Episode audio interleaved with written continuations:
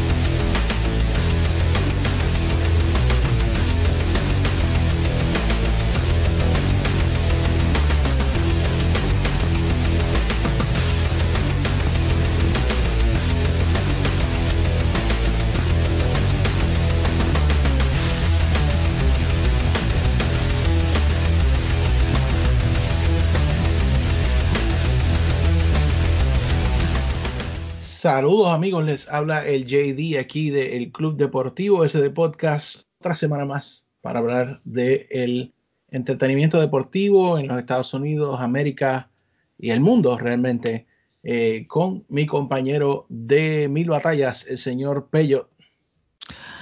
Wow, día fuerte, semana fuerte.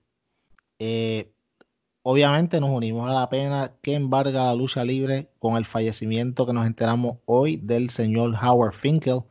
The following contest is scheduled for one fall. Eh, yo creo que eh, es parte de la niñez de muchos de nosotros, algunos ni tan niños, pero eh, por lo menos de mi parte sí recuerdo Finkel cada vez que alguien ganaba The Winner of the Match, and no. y, y o sea, pues son obviamente la muerte le llega a todo el mundo, pero, pero es irónico que llegue eh, en estos días que están pasando tantas cosas feas. Pero nada, vamos a hablar de todo eso y otras cosas más que pasaron esta semanita complicadísima. Yo siempre me acuerdo de Welcome to WrestleMania, que de hecho eh, Luisito nos trajo el dato de que él fue quien se inventó el nombre de WrestleMania. Así que qué clase de legado, ¿no? El que, nos, que nos dejó el señor Howard Finkel. Y sí, cuando nunca puedo olvidar una de mis luchas favoritas, la de Razor y Sean en la escalera, cuando dijo, um, um, bueno, no dijo new, pero The Inter, the, ¿cómo fue que dijo? Undisputed Intercontinental Champion, Razor Ramón. Él le ponía, le ponía ganas. le ponía ganas a la. bueno, el maestro y realmente, porque después de él, todos los que han venido, pues, pues se nota que hay algo de influencia de, Howard Finkel ahí. Así es. Así que, ¿verdad? Pues este, nuestro, eh, ¿verdad? Condolencias. No sé si alguien de su familia nos oye, si alguien lo, nos oye, pues ya lo sabe. Si no, pues para toda la familia de la lucha libre, ¿verdad? Que estamos de luto. Y, y no solamente eso, Peyot, sino que, eh, y oiga, se supone, esta es mi semana de cumpleaños, yo esperaba que pasarla todo bien, bien, bien, pero el mismo día de mi cumpleaños, el pasado miércoles, oiga, mi hermano, eh, bueno, voy a leer esta lista, Peyot, eh, y luego vamos a hablar sobre estos luchadores, vamos a hablar sobre lo que pasó, vamos a hablar sobre razones, motivos posibles, futuro, bueno, tenemos hoy tema para hablar y fanático, honestamente, esta semana yo no creo que vayamos a hablar de Raw, de SmackDown, eh, porque lo que está pasando en la vida real con la compañía World Wrestling Entertainment está mucho más fuerte, eh, mucho más triste, eh, mucho más, ¿verdad? Un efecto muy grande, en, no solamente en su compañía, sino yo creo en la lucha libre mundial y pues nos da muchas lecciones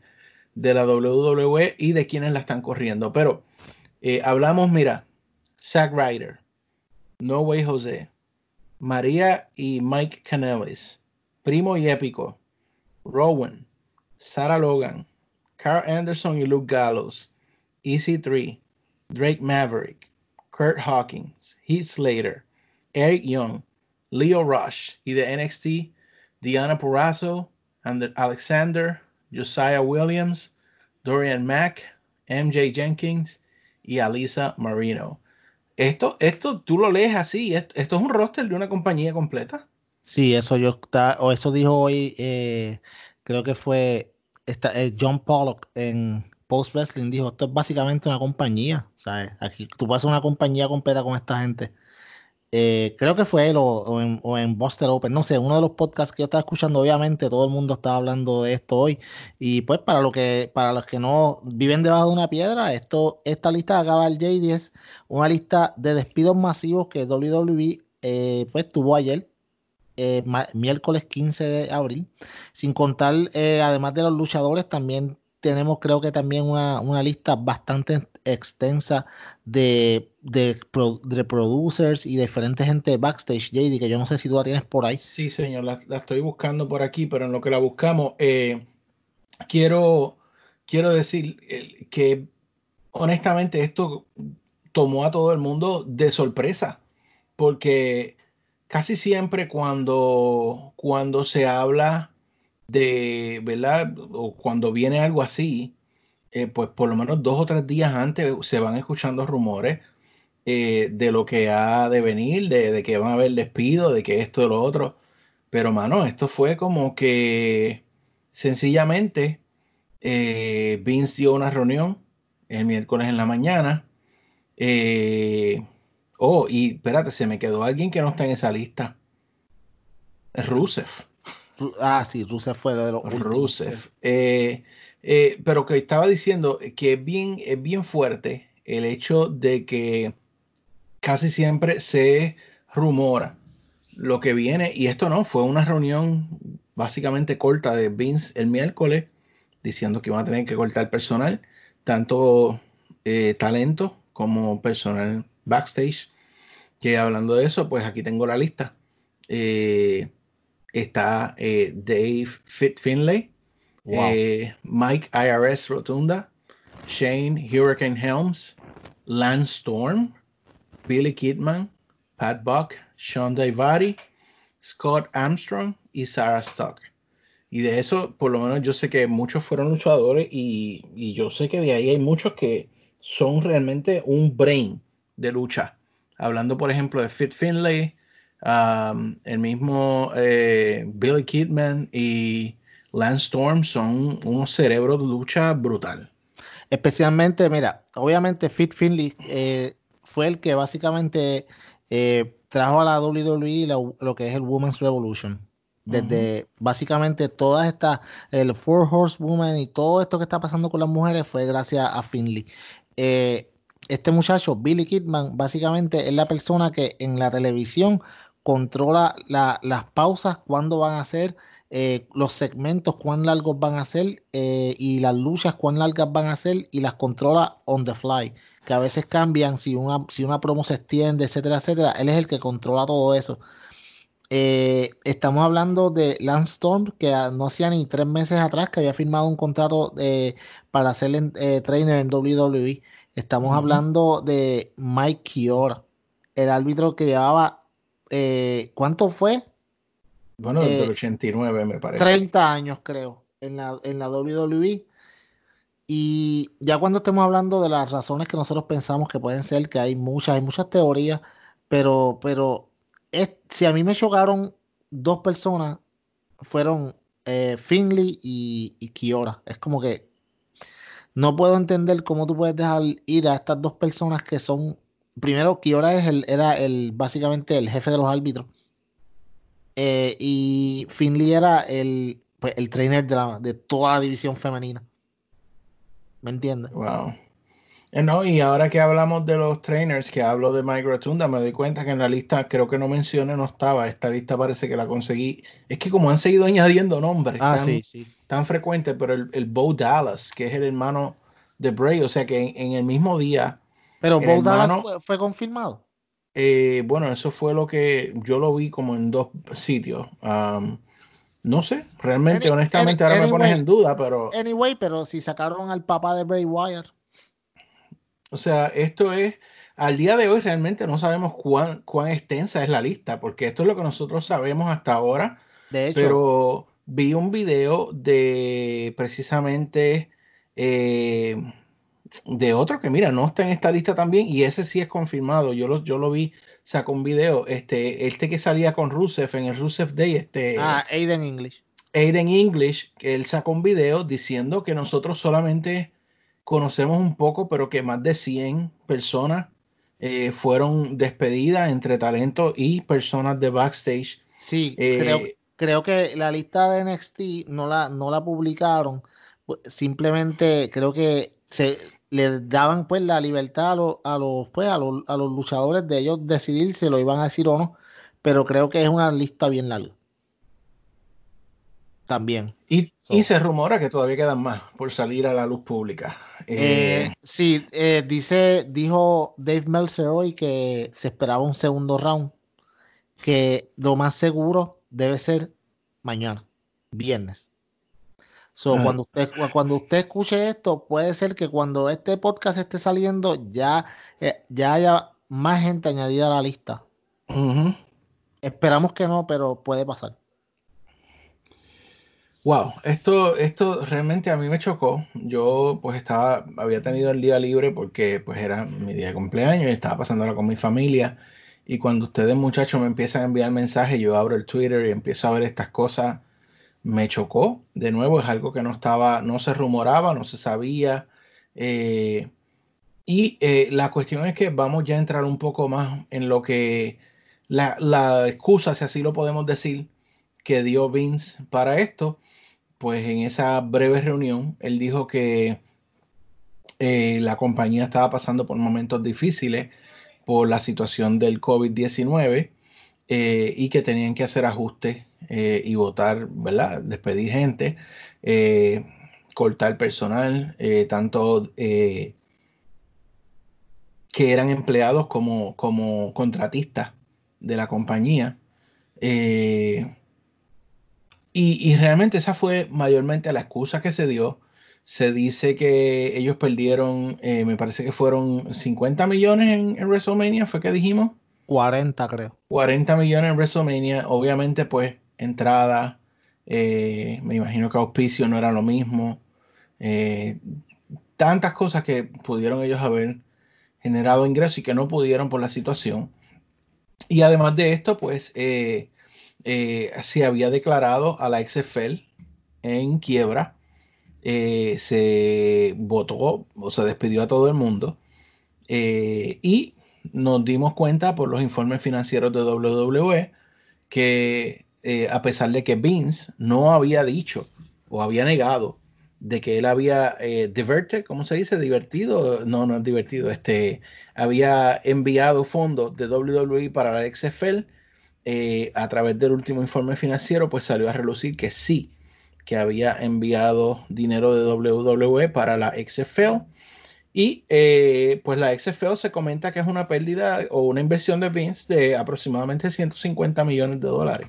De, de hecho, de hecho, eh, vamos un poco más allá. Vince cogió un adelanto de acciones no hace ni, ni mes y medio atrás de, de WWE que era un adelanto de acciones que vencían el 2050. O él mismo se hizo un préstamo del dinero de sus acciones para poder seguir haciendo funding para esta liga. Y pues no funcionó. Y esa, fíjate, esa sí yo te la compro, que la XFL no funcionó debido a la situación mundial. Porque yo te soy honesto, eh, yo no soy un súper fanático del fútbol americano. Pero los juegos los encontraba entretenidos. Yo también. Y yo hubiese, yo hubiese seguido viendo esa liga si hubiese seguido, eh, porque me parecía entretenida. Eh, así que en esa, yo se la, para ser un poco más eh, objetivo, si así lo podemos decir, yo le voy a dar esa Vince de que el XFL no funcionó por la situación actual. Ahora, de ese mismo informe financiero, pues sale a relucir que WWE tiene un fondo de emergencia con el cual ellos dijeron que iban a correr por el resto del año. Eh, obviamente, siendo una compañía muy grande, pues ellos tienen que tener este tipo de fondo de emergencia. Y además de eso, pues que tienen un, un ¿verdad? Un, petty cash, como así lo podemos decir, que es bastante grande. Por lo tanto, eh, ¿era necesario realmente estos despidos, peor? ¿O simplemente usaron el COVID como excusa para limpiar la casa? Eso es lo que vamos a debatir hoy.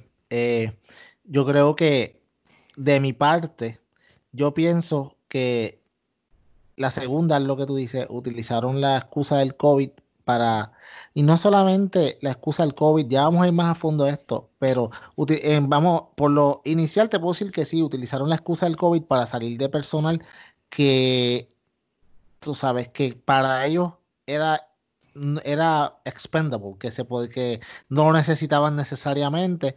Creo que cogieron una lista y pegaron a tocar gente y si tocaban uno de los que ellos querían, pues ese no lo ponían, porque si tú te fijas en la lista hay algo bien peculiar en esta lista y por eso es que pensé, se piensa que hay otro round de despido. Esta lista no incluye a nadie de SmackDown. Todos los que han despedido fueron el, del roster eran de Raw o los de NXT. Sí. Y obviamente los productores, etcétera, pero de SmackDown no tocaron a nadie. Y yo creo que en un momento yo te lo dije y tú me dijiste, SmackDown tiene menos gente. Sí, no importa, pero tiene gente. ¿Sabes? Había gente también que puede hacer expendable ahí. So, por eso es que se piensa que viene un segundo round. Él aprovechó, básicamente, dijo, espérate, eh, puedo usar esto de excusa, quiero sacar, quiero liberar un poco de dinero. También hay mucho, también tiene que ver esto mucho con, con con las cosas que pasaron esta semana en Florida, con lo de Ron DeSantis, el gobernador de Florida, con el Super PAC de Donald Trump. Eh, mi gente, no se llama engaño. Y hoy no voy a llamar a nadie a torrante. No se, no se llama engaño. Esto es, además de simplemente negocios, también aquí está la política envuelta. Porque un día antes de esto, Ron DeSantis, el gobernador de Florida, declara que WWE es y, la, lucha libre, by the way, que fue el rol que él cometió.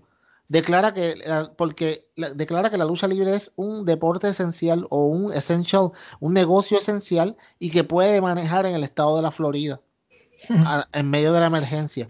Cuando antes el gobernador de Orange County había dicho que no, que no podían, por eso no se iba a poder grabar en vivo para el Performance Center. Y yo sé que esto es un revolú, pero poco a poco te lo, lo vamos a ir montando el, el, el, rompecabezas. El rompecabezas hasta que entiendan y ustedes puedan ver qué es lo que pasó realmente, qué es lo que está pasando y por qué llegó a esto que pasó ayer.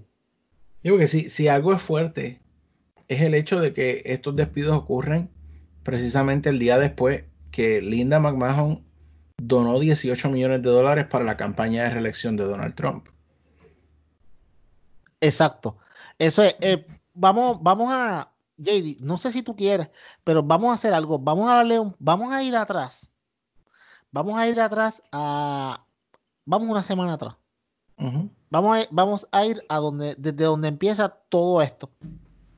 Eh, esto empieza cuando la semana pasada, creo que fue viernes pasado, eh, o sábado, no recuerdo. Eh, yo recibo el gran y maravilloso mensaje de que The Revival había sido liberado de la WWE. lo, cual me hizo el día, la tarde, la semana. me, sonreí por primera vez en muchos meses, cosas así. Eh, luego de esto, luego de que pasa esto, y tú dices, ¿por qué? ¿Qué tiene que ver The Revival en todo esto? Ya, ya luego lo vas a pegar y vas a entender por qué. Eh, acuérdate, WWE, aunque ellos digan que no, está en una guerra con AEW. Y ha estado así en mucho tiempo. Esto es para yo quiero que ustedes vean cómo vamos a llegar hasta que parte de estas cosas que están pasando es por esa misma guerra. Pues ellos dejan ir en libertad a The Revival y sin compete clause, lo cual para mí estuvo bien raro. Porque ellos sabían. Sí, yo dije, ¿cómo WWE, sabiendo que The Revival tú los dejas ir sin un compete close y a los dos minutos ya va, Tony Khan los va a estar llamando y lo va a estar filmando. Y lo dejan ir como si nada. Cuando le estaban ofreciendo casi un millón de dólares por, a cada uno de ellos para el año. Hace, No hace ni, ni, dos semanas, ni, un mes atrás, le estaban ofreciendo casi un millón de dólares. Entonces, a mí me estuvo bien raro. Y yo dije, wow, qué raro que los dejaron ir, pero vaya, pues quizás yo dije, en mi ignorancia en ese momento, yo dije, quizás es que básicamente WWE está pensando, ¿sabes qué? Si se quieren ir, que se vayan. El que no quiere estar en mi casa, pues que se largue. ¿Qué pasa? Empezamos esta semana y empezamos el lunes con la noticia de que WWE había decidido que Raw y SmackDown iban a ser en vivo. Otra vez. Eh, otra vez. Ellos, estaban, ellos habían grabado eh, eh, esto, ellos habían grabado después de WrestleMania, habían grabado hasta SmackDown después de WrestleMania. Luego de ahí, luego de ahí se supone que ellos iban a ir, iban a hacer otro round de grabaciones, que era que se dijeron que iban a hacer el 4 y 5 de abril, algo así, o, la semana después de WrestleMania, creo que era 8 y 9, no recuerdo. La cosa es que, sí, algo así, o 9, 8, 9 y 10. La cosa era que era antes de ese fin de semana y el lunes dicen, no, vamos a ir en vivo. Luisito, JD y yo, que tenemos un chat aparte, siempre estamos hablando de todo lo que está pasando, nos pusimos como que esto está bien raro porque en Florida tienen una ley que se supone que nadie está haciendo ningún tipo de evento en vivo con, más de cierta cantidad de personas que no sea esencial. Eso es esas son las leyes por la, la pandemia que está pasando. Y usted va a pensar, ah, pero AEW está haciendo eventos. Bueno, AEW no está haciendo eventos en vivo, AEW está siendo grabado y, está, se está haciendo en, en Atlanta porque AEW tuvo la suerte que en Atlanta los programas, estos programas de televisión se pueden se consideran como essential business y pueden hacer, pero pueden grabar, no hacerlo en vivo. O podían, por lo menos. Bueno, todavía pueden. Todavía pueden porque, porque eh, entiendo que todavía eh, esa, eso está en pie. Pero vamos, entonces, pues, yo dije, pero ¿cómo que de la nada este tipo va a poder grabar por sus pantalones por encima de la ley? ¿Qué pasa? Que martes nos enteramos que la señora Linda McMahon, que by the way, ella fue, ella estuvo en el gabinete de Donald Trump, el presidente de los Estados Unidos, como la jefa de Small Business, Small Business Administration. Correcto. En un momento lado, del 2016 al 2018, algo así. Pues esta dama, eh, wow, qué casualidad, eh, hacen la ponen la noticia de que eh, Linda McMahon, a través de, la de su fundación, de la de Fundación McMahon, iba a hacer un super PAC, que es como si fuera una gran donación, básicamente, un, comité de acción política, ellos le llaman. Para, para donarle a la campaña de reelección de Donald Trump 18.5 millones de dólares para, para que se utilizaran en las campañas de Donald Trump de la presidencia en Tampa y en Orlando. Un Par de horas más tarde, eh, Ron DeSantis, el gobernador de la Florida, a ese sí lo voy a decir a Torrante. Eh, eh, Ron DeSantis hace una conferencia de prensa y dice que WWE es un essential business y que ellos tienen permiso para grabar. Mira, JD, qué casualidad. Mm, Mira, después que días antes habían dicho que no, el gobernador de Orange County, que es donde está el Performance Center, dijo que no. Y él vino, eh, eh, perdóname, el alcalde, y vino el gobernador y le dijo, no, no, yo soy. Le pasó por encima. Claro. O sea, no vamos a decir que Vince McMahon y, y el señor Donald Trump son panas. Obviamente, hello, Donald Trump sale en WrestleMania. Tú sabes. Eh, y Jay, no sé si quieres seguir con la otra parte de la historia o, la sigo yo como tú me digas. No, síguela porque es que vas con un hilo muy bonito y te quiero seguir. Pues perfecto. Esto es miércoles, esto es martes. ¿Qué pasa esto? Nos enteramos entonces eh, que estas, estas cosas están pasando y obviamente todo el mundo bata los cabos y dijeron, ok, WWE va a ir en vivo y nosotros verificamos por qué el empeño de WWE ir en vivo. Sencillo, WWE tiene un contrato con, eh, con Fox y con NBC Sports, que son los dueños de USA, que le dicen que de los 52 programas que ellos hacen al año de Raw y de SmackDown, hay un mínimo de 49 programas que tienen que hacer en vivo. ¿Qué pasa? Que ya los tres de en este año ya ellos habían gastado los tres programas que no podían hacer en vivo. So, ellos tenían que hacer los programas en vivo o su contrato se podía romper. Porque tú incumpliste el contrato y te lo voy a romper porque no, no, satisfaz, no, no, no satisfaciste la, la, lo que dice tu parte del contrato.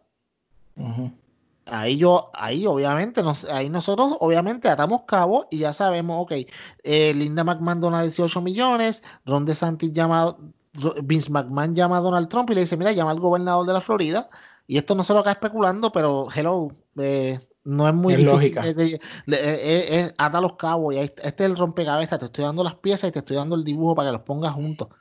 Eh, ya, ya el, el, Donald Trump llamó al gobernador y le dije, no, eh, bríncame a este tipo, yo necesito que WWE esté en vivo, porque WWE ahora mismo, al no haber house shows, y aquí es que estamos llegando a, lo de los despidos, al no haber house shows, eh, su revenue, su único revenue que ellos tienen que es steady a través de todo el año, es los contratos garantizados de televisión. Pero estos contratos no son de que yo te voy a dar dinero y si tú no quieres hacer, no, tú tienes que llevar a, llevar a cabo tu parte. Tu parte del contrato estipula que tú tienes que hacer 49 de 52 shows en vivo. Y si WWE no los podía hacer, y, la, y las compañías, porque también las compañías de medios están sufriendo, todo el mundo está sufriendo con esta pandemia. La Todas las compañías están buscando hacer cortes porque están perdiendo. ¿Qué podía hacer la compañía? Bueno, tú no cumpliste tu parte del contrato, el contrato se declara nulo y WWE perdía, eh, podía perder un contrato que es de un billón al año. Mm. ¿Qué pasa? al no, haber house, al no haber house shows, pues no hay revenue stream que no sea este. Pues WWE, ¿qué dice? Ok, conseguimos esto, vámonos en vivo. Nos vamos en vivo y ahora que ya tengo asegurado estos programas, eh, ¿qué yo puedo hacer para ahorrar dinero? Porque ya mismo la semana que viene viene, una, viene la llamada de inversionista y yo tengo que demostrar que a pesar de que lo que está pasando, yo estoy haciendo, tomando pasos para ahorrar dinero. ¿Cómo yo ahorro dinero? Siempre después de WrestleMania eh, hay un shuffle de, en cual, de talento en el cual algunas personas suben de NXT suben a, Raw o a SmackDown y siempre eh, despiden a par de personas. Eso siempre pasaba, no era nada nuevo. cierto. Siempre despedían tres, dos, cuatro. A veces lo más que yo había visto eran como cinco que habían despedido. ¿Qué pasa? Eh, nosotros grabamos jueves. Pues ayer miércoles, a la una y pico, eh, de momento, como le pasó a JD, me pasó a mí. Luisito envió un mensaje, despidieron a tal persona. Ok, yo dije, mira, empezó el despido. Después, despidieron a tal persona de wow. Entonces, pues nosotros nos vamos a buscar de las fuentes que cada uno tiene y empezar, y empiezan cada dos o tres minutos con, con empieza la lista. Y yo dije, ok, primero salió que habían despedido a Carl Anderson. Yo dije, ok, fue el más fuerte que yo vi en el momento. Y yo le me dije, sorprendió. no, completamente. Porque hace par de semanas estuvo en WrestleMania. En el main event del día uno. Tú sabes. Eh, y yo dije, ok, no despidieron a, a, a, a Gallows, a Luke Gallows, pues esto es para que no se vayan a IW y no van a despedir más nadie. Cuando siguen saliendo los nombres, ya ahí nosotros nos damos cuenta, ok, espérate, esto es en masa y seguían saliendo nombres. De hecho, tuvimos como básicamente como tres horas y media que cada cinco a diez minutos salía un bonche nuevo de nombres. ¿Por qué surgen estos despidos? ¿Qué nosotros pensamos que surgen estos despidos? Sencillo. Como dijimos ahorita al principio de, mi, de esta diatriba que yo acabo de tirarme, WWE aprovechó, número uno, que consiguió este negocio para poder mantener los contratos de televisión eh, corriendo como se supone. Que hay una pandemia mundial y todo el mundo está recortando gastos que estamos después de WrestleMania generalmente cortan un par de personas. Y dijeron, por aquí es que nos vamos. Y dijeron, ok, vamos a sacar un par de gente. Y, si, de momento dijeron, mira, tú puedes seguir sacando gente. Ahora, Katie, te pregunto yo a ti. Tú, ¿Qué piensas? ¿Tú crees que WWE con la cantidad de dinero, 50 millones de fondos de emergencia, 500 millones de, eh, de, fondos que se esperan que se ganaran este año, de pure profit, dinero en su bolsillo, con los recortes que ellos hicieron, que le hicieron a los diferentes, a, los diferentes ejecutivos altos, eh, con la cancelación del, nuevo edificio que iban a hacer allá en Connecticut para reemplazar los Titan Towers, el cual se ahorran 142 millones de dólares. ¿Tú crees que, No, y, y, perdona que le añada eso, pero además de eso, si no están haciendo tour en vivo, tienen una economía en gasolina, en viaje, en movimiento de equipo, toda esa cuestión. En renta, en renta de estadio. Eh, mi gente, para que usted sepa, los house shows no son profitable de lo único que tú le sacas a los house shows es simplemente la venta de merch. Merchandise. No son profitable para la WWE. Usted va a un house show, lo que pueden haber son mil y pico de personas, dos mil, pagando tickets que quizás, o sea, que quizás no son tan caros. ok, hay anomalías como Puerto Rico, que ellos meten 15 mil personas en un house show, pero ellos vienen una vez cada dos años o tres. todo el mundo va a ir. Pero allá, allá en Estados Unidos, yo he visto house shows de 1500 personas. So, ellos aprovechan toda esta coyuntura que se está pasando a la misma vez y dijeron, ok, vámonos por aquí para abajo y, va, y esto que le va a decir, que le va a demostrar a los inversionistas que estamos haciendo los arreglos para poder, para poder mantenernos a flote y que nuestra acción no sufra más porque con lo que pasó de la XFL la semana pasada, que, se, que, la, que la liga básicamente la cerraron y despidieron a todo el mundo, finalmente viéndose a quiebra. Eh, y, y estas diferentes cosas que pasaron esta semana, el stock de WWE iba a sufrir, iba a sufrir mucho. Y ellos decidieron hacer estas cosas, aprovecharon esta coyuntura y te digo más, ellos primero que por el dinero que tienen no necesitaban hacer esto y que Vince McMahon es amigo de Donald Trump y Donald Trump está dándole ayuda a las diferentes compañías que se están viendo afectadas, que él tenía que simplemente decirle, mira, ayúdame aquí en lo que esto pasa. Y Donald Trump no le iba a decir que no. So, él no tiene, él no, no hay ninguna razón, ninguna razón para que sacaran a estos luchadores en este momento tan terrible. Simplemente que no sea la de complacer a los inversionistas y aprovecharte de la coyuntura histórica para salir de personas que quizás antes no hubiera salido. ¿Y por qué? Que es un desperdicio de personas. Ah, no, bueno, eso es eso es algo que, no hay ni que decirlo. Ahora bien, ¿por qué nosotros dijimos que esto tiene que ver con AEW? ¿Por qué lo hacen ahora? Sencillo.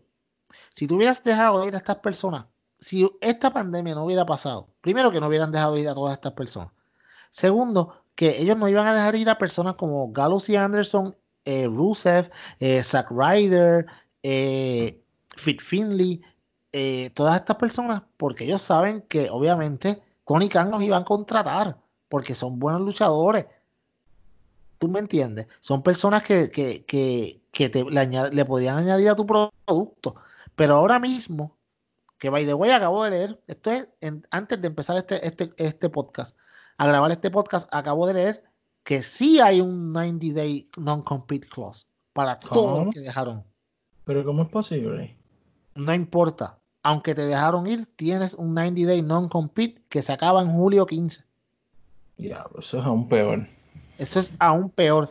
Quiere decir que si por alguna razón eh, esta emergencia se acaba y volvemos a una normalidad, estas personas no van a poder ni tan siquiera conseguir empleo en la lucha libre por los próximos tres meses. Por eso es que JD dice que Vince mm. McMahon es un asco de persona. ¿Por qué lo es? JD, cuéntame, eh, ¿qué tú crees de todo este diatriba que me acabo de tirar? Mira, mano, en verdad que esto a mí lo que me da es, me da náusea. Eh, yo te soy bien honesto, esto ha causado que mi impresión de WWE como compañía, si estaba bajita, ahora sea peor. Eh, yo siento que realmente es bien difícil ahora uno oficial a esta compañía sabiendo cómo ellos se están moviendo, porque, de nuevo, financiero no era un problema. Eso está completamente claro para cualquiera que pueda mirar estos números, saber que esto no es una movida financiera. Eh, y lo, más idiota es hacerlo en el momento en que lo están haciendo. Mano, los luchadores son seres humanos, son personas que, eh, ¿verdad? Tienen necesidades, tienen, tienen familia, tienen eh, biles, tienen hipotecas, tienen, mano, Tú sabes lo que es quedarte sin trabajo en medio de esta situación. Es difícil quedarse sin trabajo en medio de esta situación para una persona normal. Más difícil para un luchador que ahora mismo las independientes están cerradas. New Japan no está, no está abierto y de hecho New Japan está siendo un, uh, ¿cómo se dice? Advocacy, como es este? Ellos están, según lo que he leído, eh, diciendo que no debe haber más lucha libre hasta que esto no se normalice. Es más, o sea, ese, ese, es el stance de New Japan ahora mismo. Déjame, déjame decirte un poquito más acerca de eso. Eh, entiendo que ayer hubo una reunión y mira la diferencia entre Japón y, y, el área de acá de Estados Unidos. Ayer hubo una reunión con el ministro de Deportes de Japón, con, las con todos los altos directivos o presidentes de, New Japan Pro Wrestling, All Japan Pro Wrestling, DDT, eh, Stardom, eh, Tokyo Yoshi Pro, eh, Dragon Gate, todo el mundo, todas las personas más importantes de las diferentes ligas de lucha libre en Japón se unieron para decirle al, ministro de Deportes, ¿sabes qué? Nosotros entendemos de la situación que está pasando, todos nuestros deportistas están listos para, para seguir, para seguir pues, los, diferentes programas. Lo único que queremos es que si ustedes nos pueden dar una ayuda, no monetaria, by the way, no le están pidiendo dinero, están diciendo, proveannos simplemente el, equipo y los tools necesarios para hacerle pruebas a nuestros luchadores, hacerle eh, mantener todo tipo de protección eh, cuando, para cuando ellos lo necesiten en todo momento y obviamente que, los luchadores se sientan seguros de que pueden continuar en el, en el ring y nosotros estamos ready. Todos los luchadores se unieron, todos los diferentes presidentes de las diferentes compañías de lucha libre y se unieron para decir, tú sabes que nosotros estamos, nosotros sabemos que cuando la lucha libre vuelva a funcionar en Japón, entonces todo esto va a empezar a normalizarse. Igualito que acá. Cuando acá Dana White está diciendo que quiere comprar una isla para poner la gente de Dios a pelear ahí para que peleen. O sea, eh, WWE está tirando, corriendo, haciendo que sus talentos bajen de donde estén, a hacer shows en vivo, lo cual a veces vamos, vamos, Charlie Caruso, que tiene que bajar desde donde ella viva, no sé dónde vive, pero de donde ella viva hasta, hasta allá, hasta el Performance Center, para grabar dos o tres sketches eh, de backstage y irse para su casa. Mano, No Way Jose, que lo dejaron el lunes, lo hicieron bajar de donde él vive hasta, hasta el Performance Center y el miércoles lo votan. lo mismo con Sarah Logan. Mano, es, patético, en verdad. Yo, yo te digo, te lo dije hace un rato y lo repito.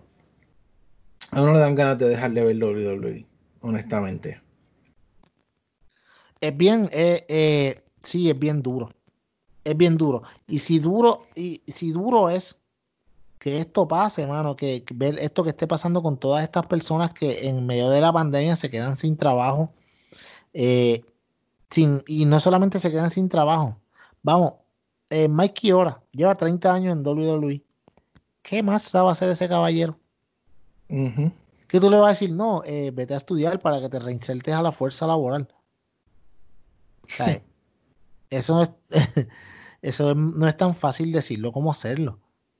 Eh, otra cosa, que otro tema que quiero tocar acerca de esto y que me es un poco, para mí ha sido un tema que yo siempre he pensado que debería tocarse y en vista a esto que acaba de pasar y lo que lleva pasando hace mucho tiempo y cómo las compañías abusan de sus de sus lucha de los luchadores que trabajan con ellos y, y, se, y se escudan se escudan en el que son contratistas independientes para no darle ningún tipo de beneficio. Sí, mano.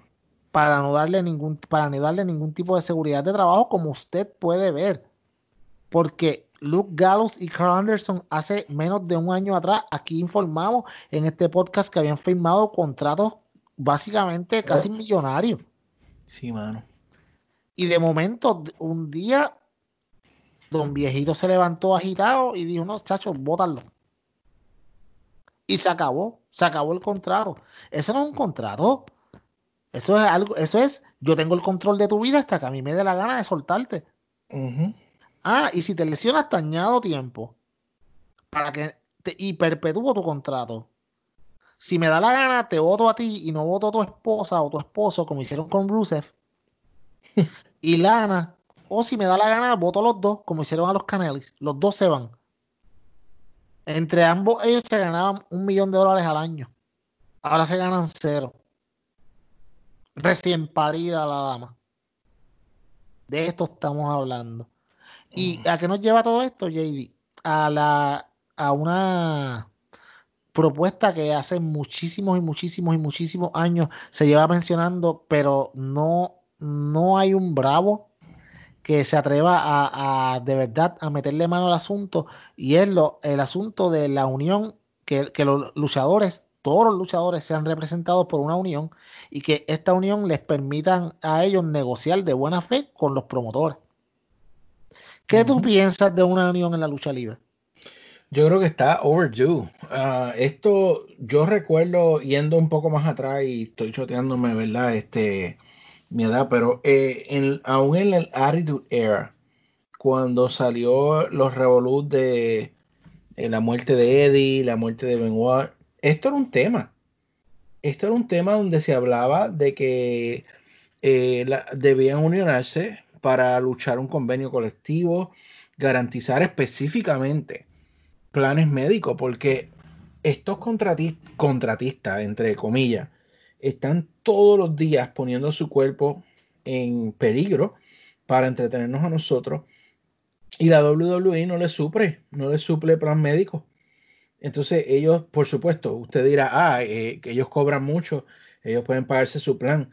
Claro, la superestrella sí, la superestrella sí, pero de nuevo, al ser un trabajo de mucho riesgo, eso incrementa inmediatamente eh, el costo de cualquier plan médico, porque son personas que están en riesgo de tener lesiones constantemente o necesitar usar el plan constantemente. Entonces, eh, eso es una de las cosas. Otra de las cosas, pues los despidos injustificados, toda esta cuestión. Y sí, pues yo, esto debería haber pasado hace mucho tiempo. Y si algo nos demuestra el miércoles pasado, es que esto tiene que pasar. Estos luchadores necesitan tener algún tipo de, de, defensa ante estos patronos que realmente no les interesa nada más que sacarle dinero. Ok, hablemos de. Vamos, vamos, vamos a utilizar a las diferentes ligas. De hecho, vamos a usar la NBA. Una liga que tiene una unión, una representación de NBA Players Association, el cual el señor Chris Paul es el presidente de, la Asociación de Jugadores de la NBA. Eh, ok, ustedes creen, piensen que los, los 32 dueños de equipo son 32 Vince McMahon. y ellos dicen, no, no, no, no aquí vamos a jugar y vamos a jugar sin personas en la cancha y vamos a jugar y vamos a jugar. Y los jugadores, si no tuvieran una, una, una un Players Association, tenían que o jugar o no cobraban. Estamos hablando de personas como, qué sé yo, Kevin Durant, LeBron James, Anthony Davis, que se ganan millones y millones y millones al año jugando. ¿De verdad ustedes creen que si no tuvieran un Players Association, ¿qué van a decir? Si no juegan, no cobra. Esto, eh, esta, esta comparativa es lo que pasa en la WWE. Sasha Banks se lesionó. Sasha Banks negoció un nuevo contrato, pero le añadieron por encima el tiempo que estuvo lesionado al que ya tenía. De hecho, The Revival, y volver, y mira cómo llegamos de nuevo de Revival. The Revival, antes de irse y que los dejaran ir los dos a la misma vez, eh, Dash, Wild, Dash, eh, Dash Wilder, ¿correcto? Sí. Eh, el Scott Dawson se le acababa el contrato primero y a Wilder se le, le, duraba el contrato dos meses más porque había tenido una lesión y le habían añadido ese tiempo extra. Si hubiera una unión en la lucha libre, esto no pasa. Si hubiera una unión entre los luchadores, esto no pasa. Si hubiera una unión en los luchadores, tuvieran un sueldo mínimo garantizado. Mano, tú sabes que, y la gente no sabe esto, quizá ustedes no sepan, y, pues yo lo voy a decir porque, porque es lo que es la verdad. Mano, hay luchadores de NXT que se ganan 20 mil pesos, 30 mil pesos al año. Y tú dirás, wow, están en la WWE, su sueño hecho realidad. Mi gente, 30 mil dólares al año es lo que, de, hecho, es un chispito más de lo que se gana un maestro en Puerto Rico, que es patético para ambas cosas. O sea, tú estás exponiendo tu cuerpo todos los días. Estás todos los días trabajando para ganarte 30 mil dólares al año. De hecho, talento, el promedio de, en NXT creo que es más o menos como 50 mil dólares al año, una cosa así. Estamos hablando de NXT, un programa que compite contra AEW. Que para que usted sepa, en AEW los contratos empiezan en mucho más alto que esto. Y tienen más beneficios. By the way, si usted está en NXT y en NXT, no estamos hablando del main roster, en NXT, y usted tiene que hacer house show, porque by the way, NXT también hace house shows. Usted tiene que pagar su propio rental car, su propio hotel, y tiene que llegar hasta el sitio, buscar su propio gimnasio, y todo como si fuera un empleado con 30 mil dólares al año. Cuando usted se pone a sumarle a restar, ¿cuánto usted le sobra? Sí, estoy en WWE, pero vivo una vida miserable. Eso no pasaría. Si, usted, si hubiera una unión, hubiera un sueldo mínimo que se atemperaría a la situación que hay ahora mismo.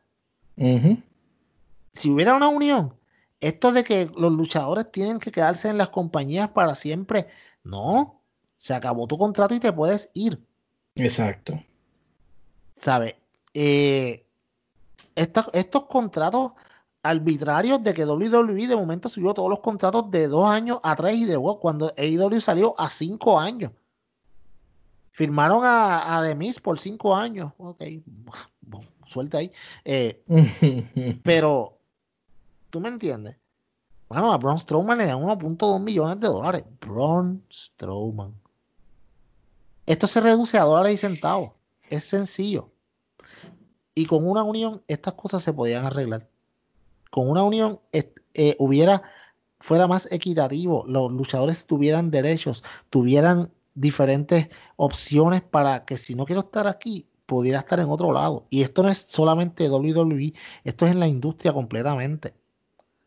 Miren, y, está, y eso que no hemos tocado las independientes, donde, donde luchadores a veces tienen que llegar hasta de un lado a otro del país para ir a ganarse 20 pesos, 30.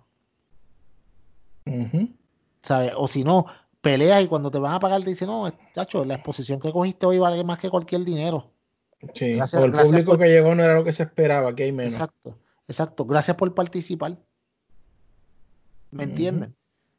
Pero tú preguntas eh, por qué no se dan estas cosas, pero tú sabes que, que hay una razón muy importante. Porque para haber una unión tiene que haber precisamente que una unión de los luchadores. Exacto. Pero cuando hay ranas, sapos, ¿verdad? Que lo que buscan es lamber ojos a todo nivel, eh, pues, y porque ellos están bien, los demás que se pudran. Pues, por eso, saludos a Seth Rollins. Por eso es que no puede haber una unión, y ese es el segue que estoy haciendo. Porque el señor Seth Rollins anoche hizo un ah, Instagram Live en donde él estaba diciendo que, come on, cut it, loose for WWE, que todas las compañías están pasando por momentos diferentes y difíciles y bla, bla, bla, defendiendo a la compañía, aun cuando sus propios compañeros ahora mismo están pasando por una situación difícil, que el mismo Drake Maverick salió prácticamente llorando en un video diciendo que él no sabe qué va a hacer. Por eso es que no hay unión, este peor, porque hay siempre estos lambones que de hecho Seth Rollins para mí eh, se colgó completamente. La novia de él pues dio un tweet que fue un poco más compasivo, si así lo podemos ver. Pero Seth Rollins por mí entra al club de Baron Corbin, al club de eh, Braun Strowman, que son la gente que yo no soporto y que son los que causan precisamente que no pueda haber estas uniones, porque siempre hay uno como ellos que es el que le rasca la espalda al, dueño. Eh, y no sé por qué, porque él no tiene que hacerlo en esta etapa de su vida. Eh, mira, eh, tú sabes a quien yo le tengo un súper gran respeto de un tiempo para acá. De hecho, hace, de hace par de semanas para acá, pero ya de hace un tiempo para acá le he ganado un gran respeto a Roman Reigns. Sí, señor, yo también. Roman Reigns, que se ha mantenido al margen de estas cosas. Si tú no tienes nada que decir, bueno, mejor no digas nada. perfecto, lo está haciendo súper bien. Otra cosa, en el, cuando fue lo de WrestleMania, él decidió, no, yo no voy a luchar. ¿Qué vas a hacer? ¿Me vas a votar?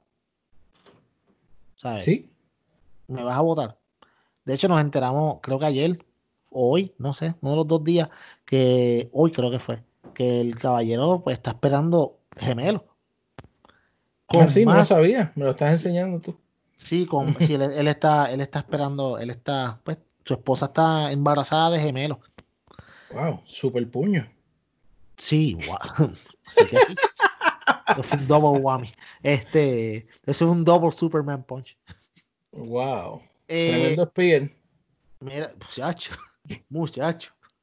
Mira, y este tipo, mano, tuvo la valentía de decir, ¿sabes qué? No, yo no voy a aceptar las condiciones que tú me das. Y yo pensando, yo pensando acá, toda unión necesita tener un líder, hermano, un líder que trascienda, eh, trascienda la, la, ¿cómo te digo? que todo el mundo lo respete, que tenga una trayectoria, que tenga, que trascienda en, en, no solamente la compañía donde está, pero en otras compañías y que tenga el respeto de todo y, y, y el, pues, la admiración de, de todos, no solamente todos los componentes de la lucha, en este caso de la lucha libre, que como ya sea no solamente promotores, árbitros, eh, etcétera, etcétera, y obviamente los luchadores. Y yo, mano, yo no sé tú, pero yo veo bien poquitas personas en, el, en, en toda la lucha libre que, que comanden el respeto para llevar una posición así, mano. Y yo no sé si tú tendré, si tú te voy a dar una asignación ahora mismo, eh, pop quiz. ¿quién tú pensarías que sería una persona que pudiera ser un líder de una unión o el, líder de una unión de luchadores? Bueno, yo, yo de inmediato pensaría en, Chris Jericho. Eh, por eso es que tú estás en este podcast. Pero ahí, ahí la situación es un poco diferente, fíjate. porque yo pienso que si una unión va a salir, la unión debe salir de WWE. Yo creo que el origen de la unión tiene que ser en WWE y entonces los luchadores de otras compañías entonces adherirse a esa unión. La razón por la que lo digo es porque ahora mismo en AEW eh, el management es completamente diferente al management de WWE. Mira la forma en que Tony Khan ha reaccionado a esta situación y cómo ha trabajado con sus empleados y la forma en que ha trabajado McMahon. Y tú vas a ver dos polos completamente opuestos. Entonces, yo creo que donde hay, como dicen en inglés, grievances, como es este, donde hay los problemas, es donde tiene que salir una solución. Y a la misma vez, eso yo creo que mantendría a Tony Khan en la buena disposición con sus empleados. ¿Sabes por qué? Porque si él sabe que hay una unión que ya se estableció en WWE, si él piensa en algún momento cambiar su bueno, porque honestamente tiene una buena, un buen management de sus empleados, él sabe que está esa unión ahí y que si él cambia su forma de trabajar con los empleados, esa unión va a llegar y va a, va a reclamar esos derechos. Así que yo honestamente pienso que la solución de la unión tiene que empezar en WWE de todas formas. Eh, y el problema es ese, que el problema es que yo creo que en WWE, si tú me preguntas, bueno, entonces yo te diría, maybe el señor Roman Reigns podría ser, aunque el problema con Roman Reigns es que él es un top talent y es quizás un poco más difícil que, por, eso, que salga de un top talent. Por eso, por eso mismo es que él debería ser el líder. Porque él es un top talent y todo el mundo lo va a respetar. De hecho, ya tiene el precedente de que él se enfrentó a la gerencia y en el momento más importante de cuando lo necesitaban, él dijo que de hecho lo ha hecho dos veces. Porque cuando él ganó el campeonato, el campeonato que al par de días tuvo que dejarlo porque estaba enfermo, él no vaciló, él simplemente se fue. Luego regresa y ahora en WrestleMania no quiso ponerse en riesgo, por, por lo cual todo el mundo le aplaude esa decisión. ¿Sabe? Y, y, y qué le da a demostrar que tiene carácter, que se atreve a enfrentar a la gerencia y decirle a la gerencia, ¿sabes qué? Yo considero que esto no está bien. Yo podría ver al señor Reigns como una persona que podría, que, podría ser presidente de, la unión de los luchadores de la WWE para evitar que estas cosas sigan pasando. Porque eh, ahora mismo tenemos a casi 50 personas sin trabajo de un día para otro. Y máxime cuando los votaron simplemente porque sí, porque la compañía tenía los recursos para mantenerlos ahí. Por lo menos si los vas a votar, deja que pase todo esto, que las compañías empiecen a abrir de nuevo, que ellos puedan irse a buscar otro trabajo, pero no. Obviamente no lo iban a hacer en ese momento porque sabían que y muchos de ellos iban a ir a sus compañías rivales y eso es lo que ellos no quieren. Ellos quieren eliminar todo. So, aquí sacamos el bagaje. como dicen en Puerto Rico, no coman, no comen y no dejan comer. Exacto. Por eso, por eso es que al principio de esta sección, cuando empezamos a hablar de esto, yo dije que eh, esto empezó con The Revival. Cuando dejan ir a The Revival, sabiendo que, vuelvo y lo digo, dos segundos más tarde que ellos los dejaban ir, la primera llamada iba a ser a Tony Khan, tú sabes, o a los Young Bucks, que son amigos, ellos son panas, y le iba a decir, ya nos dejaron ir, que es la que hay. ¿Sabes? Básicamente. Y fue bien raro que tanto que ellos pelearon para que de momento los dejaran ir como si nada. Y esto era entonces que ya esto estaba en los planes. Esto no fue que un día Vince se levantó de mal humor. Esto fue que le dijeron, o él dijo, o su equipo financiero le dijo, mira, ahora que tienes todo este revolú, el momento perfecto, por si tú quieres limpiar la casa, límpiala, porque esta gente no va a poder ir a, trabajar a ningún lado. Y en, y en lo que pasan los tres meses de non-compete, ya esta gente se ha enfriado, sus stocks se han enfriado. ¿Me entiendes? Y es bien, eh, es, bien malo. esto, mira, es un tema que honestamente a mí hasta me quita la energía. Porque, tú sabes, lo que yo le decía a mi esposa, tú y yo no conocemos a estos luchadores eh, personalmente. Pero a pesar de que no los conocemos personalmente, uno siente que son como personas conocidas. Porque los vemos toda la semana, porque vemos el esfuerzo, porque sabemos cubrimos todas las noticias que tienen que ver con ellos. Eh, y, en estos días donde la conexión es tan directa con Twitter, con, Facebook, con todo social, social media, realmente uno siente que no solamente a ellos, sino que a nosotros los fanáticos, WWE nos traicionó. Sí, ¿no? es claro, y la gente dirá, ah, pero porque ustedes están sufriendo tanto por uno, que la gran mayoría de estas personas eran jovers.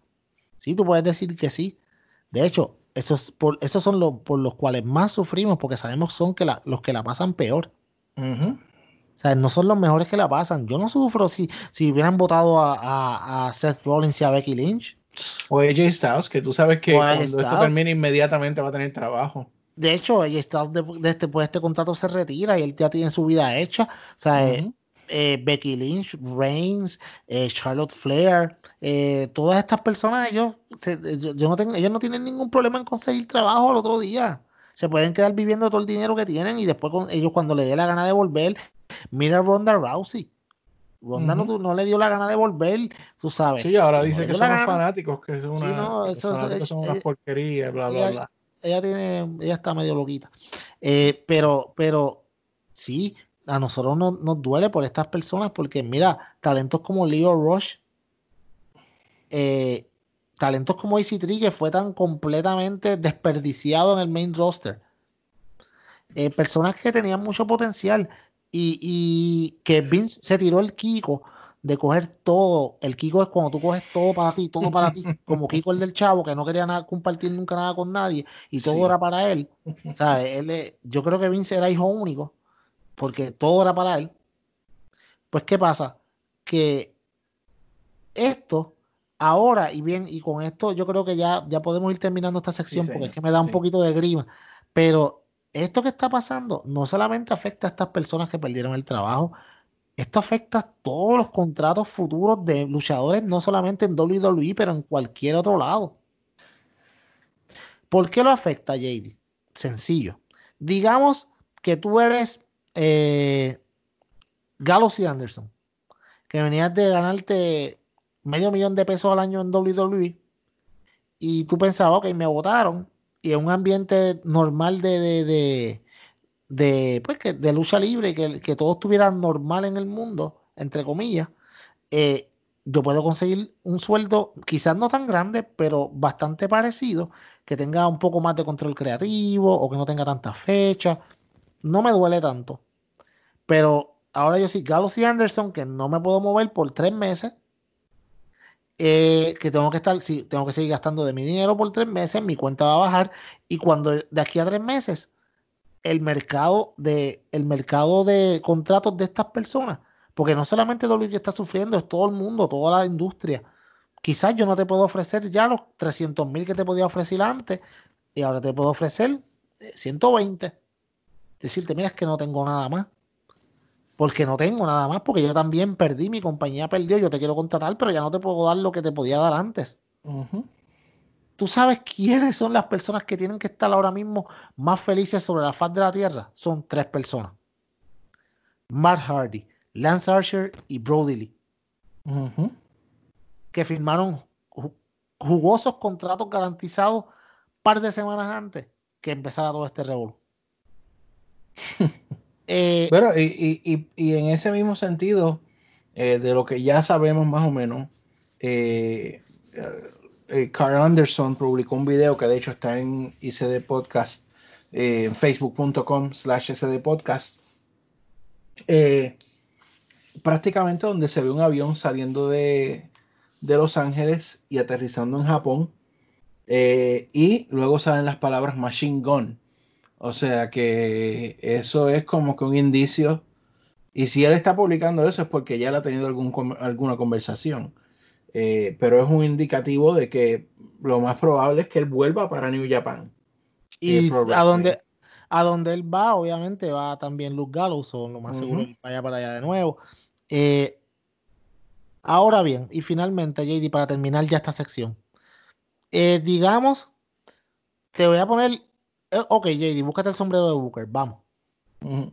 Cógete el sombrerito, te voy a dar tu sombrerito y te voy a dar, tú tienes la lista frente a ti de todos estos luchadores que dejaron ir y Tony Khan tú lo tienes en tu oído y tú le vas a decir a él, escógete tres luchadores para que se que de todos los que de todos los que despidieron que se puedan ir a IW y entonces también tiene vamos a ponerte Impact y también tiene Ring of Honor Cógeme tres de cada uno para que los envíes para allá. Cuéntame. Ay, está difícil. No, lo pusiste bien difícil. Ni tan eh, difícil. Porque específicamente de, esa lista, eh, uno que yo había pensado que podía terminar allá, pues eran Luke Gallows y Anderson. Eh, por el hecho de que ellos, pues, tienen ties con de New Japan con muchos de los luchadores que están en AEW. Pero si el caso es que, como Carl dijo, van para New Japan, pues no creo que ese sea el caso, porque sabemos que no hay la colaboración que todos estamos queriendo tener. Eh, ya Cody dio un indicativo de que admira mucho el trabajo, puso un largo tweet de Matt Cardona o Zack Ryder, como lo conocemos, así que a mí no me extrañaría que Zack vaya a terminar allá. Eh, del resto de esos luchadores que se dejaron ir, déjame, déjame mirar nuevamente porque había cerrado la lista ya. Eh, pero a mí me parece, déjame ver. ok. A mí me parece de esa lista, eh, no me extrañaría o diría, maybe, bueno, es que tú me dijiste cuáles yo recomendaría, no que sí, sí, no sí, cuál. Sí, eres lo que tú. Tú eres, el, tú eres el pana de, Tony Khan, acuérdate. Déjame ver, espérate. A mí me encanta porque esto, by the way, esto no estaba planeado, esto fue yo como. Sí, me, la tiraste, me la tiraste ahí. Déjame ver. Espérate. Eh, Drake Maverick es un no. ok. eh, mira, no como luchador, te puedo decir no como luchador, no importa, pero como, como maybe talento Booker, maybe talento part-time on-screen, Kurt Angle, es una mente de lucha, mano. Okay. Este tipo puede, puede añadir tantas cosas a AEW. Um, honestamente, como maybe como Booker o talento eh, de, de, como es de, uh, de los que entrenan a los luchadores, le da. Sí, eh, entrenador no podría creer que te iba a decir esto hace unos meses atrás, pero um, I like Leo Rush, man. Ok. Uh, Leo Rush, eh, definitivamente. Eh, EC3 es un talento que no se le ha dado la oportunidad. Y Sarah Logan. Ok, pues te fuiste por. ok, Creo que está bien. me fui No, por está uno, bien, pero, pero- pero no, uno no, pero no, está bien, no está bien. es, no es luchador. El otro ya está retirado. Así que del- si vamos a hablar de luchador, luchador, pues Leo Rush, EC3 y Sarah Logan. Son los tres que yo diría. Yo, yo pienso, yo pienso que si yo fuera socio de Tony Khan, eh, yo le diría a Tony Khan, eh, contrátate sin pensarlo a Rusev. Ah, diablo, no lo vi en la lista. Por eso Sí. es, maldita sea. Yo, el primero que diría sería Rusev sin pensarlo. Eh, para trabajar en backstage a David Finley, o sea, Fit Finley, sin pensarlo también. Eso es, ponle el sello. Eh, también yo escogería a, te voy a decir, este muchacho, este Zack Ryder, eh, creo que tiene potencial. Creo que sería una buena, una, sería una muy buena adquisición para AEW. Creo que, que, que sería, tú sabes, tiene, tiene mucho potencial de hacer muchas cosas buenas. Y entonces, déjame ver uno más, déjame mirar la lista, dame un segundito. Eh, se me cejó aquí, bello, que bello es todo. Eh, yo escogería a Diona Purrazzo. Oh, she's good, yeah. So, eso es lo que yo escogería para AEW. Eh, yo te diría que para TNA, para Impact, perdón, yo, yo enviaría para Impact muy fácilmente a Heath Slater, que es un tipo que siempre fue bien underrated y en, y en Impact yo creo que haría, eh, que haría una gran diferencia. Yo devolvería a Impact a Eric Young y a EC3, pero corriendo. Sus mejores momentos fueron en Impact. Y entonces, eh, para Ring of Honor, yo enviaría entonces a, a Leo Rush. Y enviaría entonces para Ring of Honor quizá a No Way Jose. Y también eh, quizá Aiden English, que es un tipo que no solamente puede luchar, pero también puede hacer promo. Y tiene una gran voz, lo puede usar también como comentarista. Hay muchas opciones. Esas serían las personas de los que sacaron. Mano, hay mucho talento ahí. Y no sé si tú quieres tirar los lo de las otras compañías, pero Sí, yo creo que, que otro que hizo bien en, en su tiempo en TNA fue Drake, Drake Maverick. también sí. Sí, que siempre allá eh, de paso bien. Um, Rowan, mano, yo no sé, yo no sé para dónde yo enviar a Rowan. Yo lo he hecho para New, Japan. Rowan, para New Jack- Fíjate, ellos pueden reinventarlo. Claro. Rowan es un talento que en New Japan. Papi, Rowan contra Evil es mucho show. Eh, sí, pero realmente eh, yo lo que deseo es que todos ellos puedan conseguir eh, trabajo eh, pronto, ¿verdad? Yo sé, de nuevo, está la situación y no sé si sea tan rápido o si sea tan posible que sea rápido, pero eh, honestamente de aquí le deseamos a todos y cada uno de ellos lo mejor, deseamos que se puedan levantar prontamente. Eh, mano, y sobre todo que pase todo esto, porque en verdad necesitamos definitivamente todos eh, poder you know, tener algún sentido de normalidad nuevamente.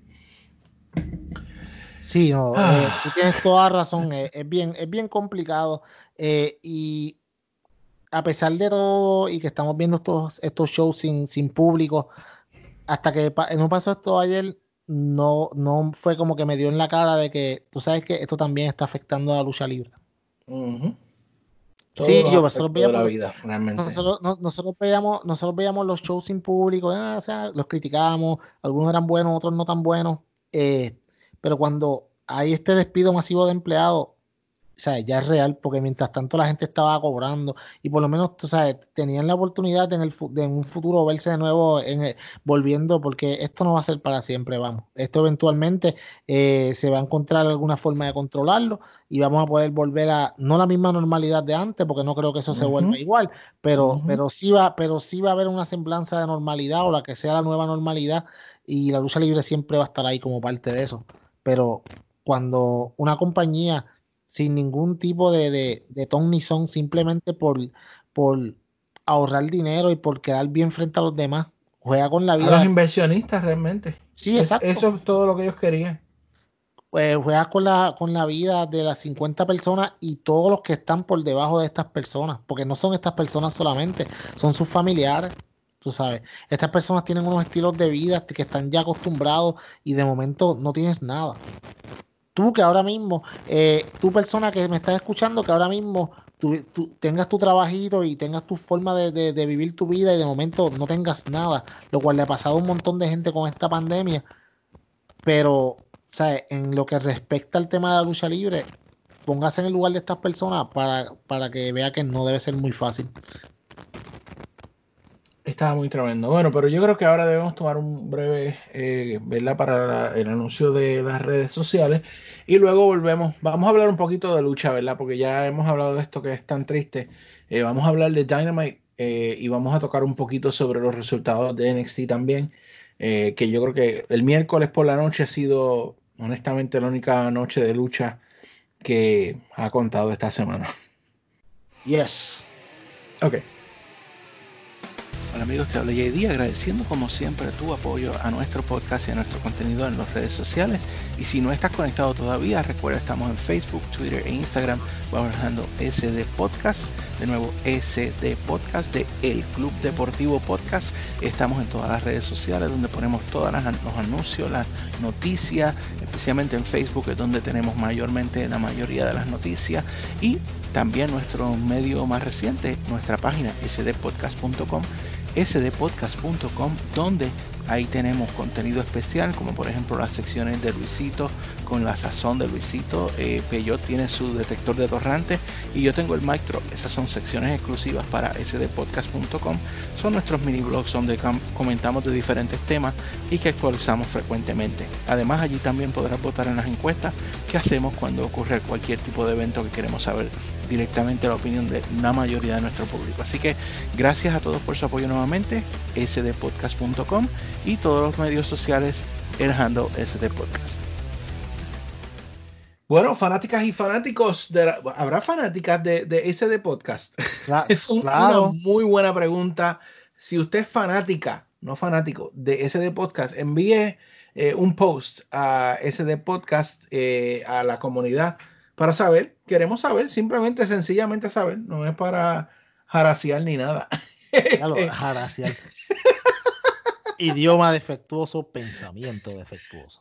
Pero hay que reírnos un rato. Ya este comienzo ha sido muy fuerte, que de hecho nos envolvimos hablando y quiero, quiero ¿verdad? excusar a nuestro hermano Luisito, que lo llamaron de emergencia para cubrir eh, el área oeste de los Estados Unidos y el horario de ellos más tarde. Sí, ¿no? El tipo ese tipo ya mismo entra en el nivel de Vince McMahon, mano. Ese tipo, Digo, espera, obviamente con mucho mejor corazón, pero. Sí, no, no, y tú sabes, tiene ya conexiones en la lucha libre. Él es, acuérdate, él es un gran amigo personal de, de, este muchachito de Baron Corbin. Ellos son panas.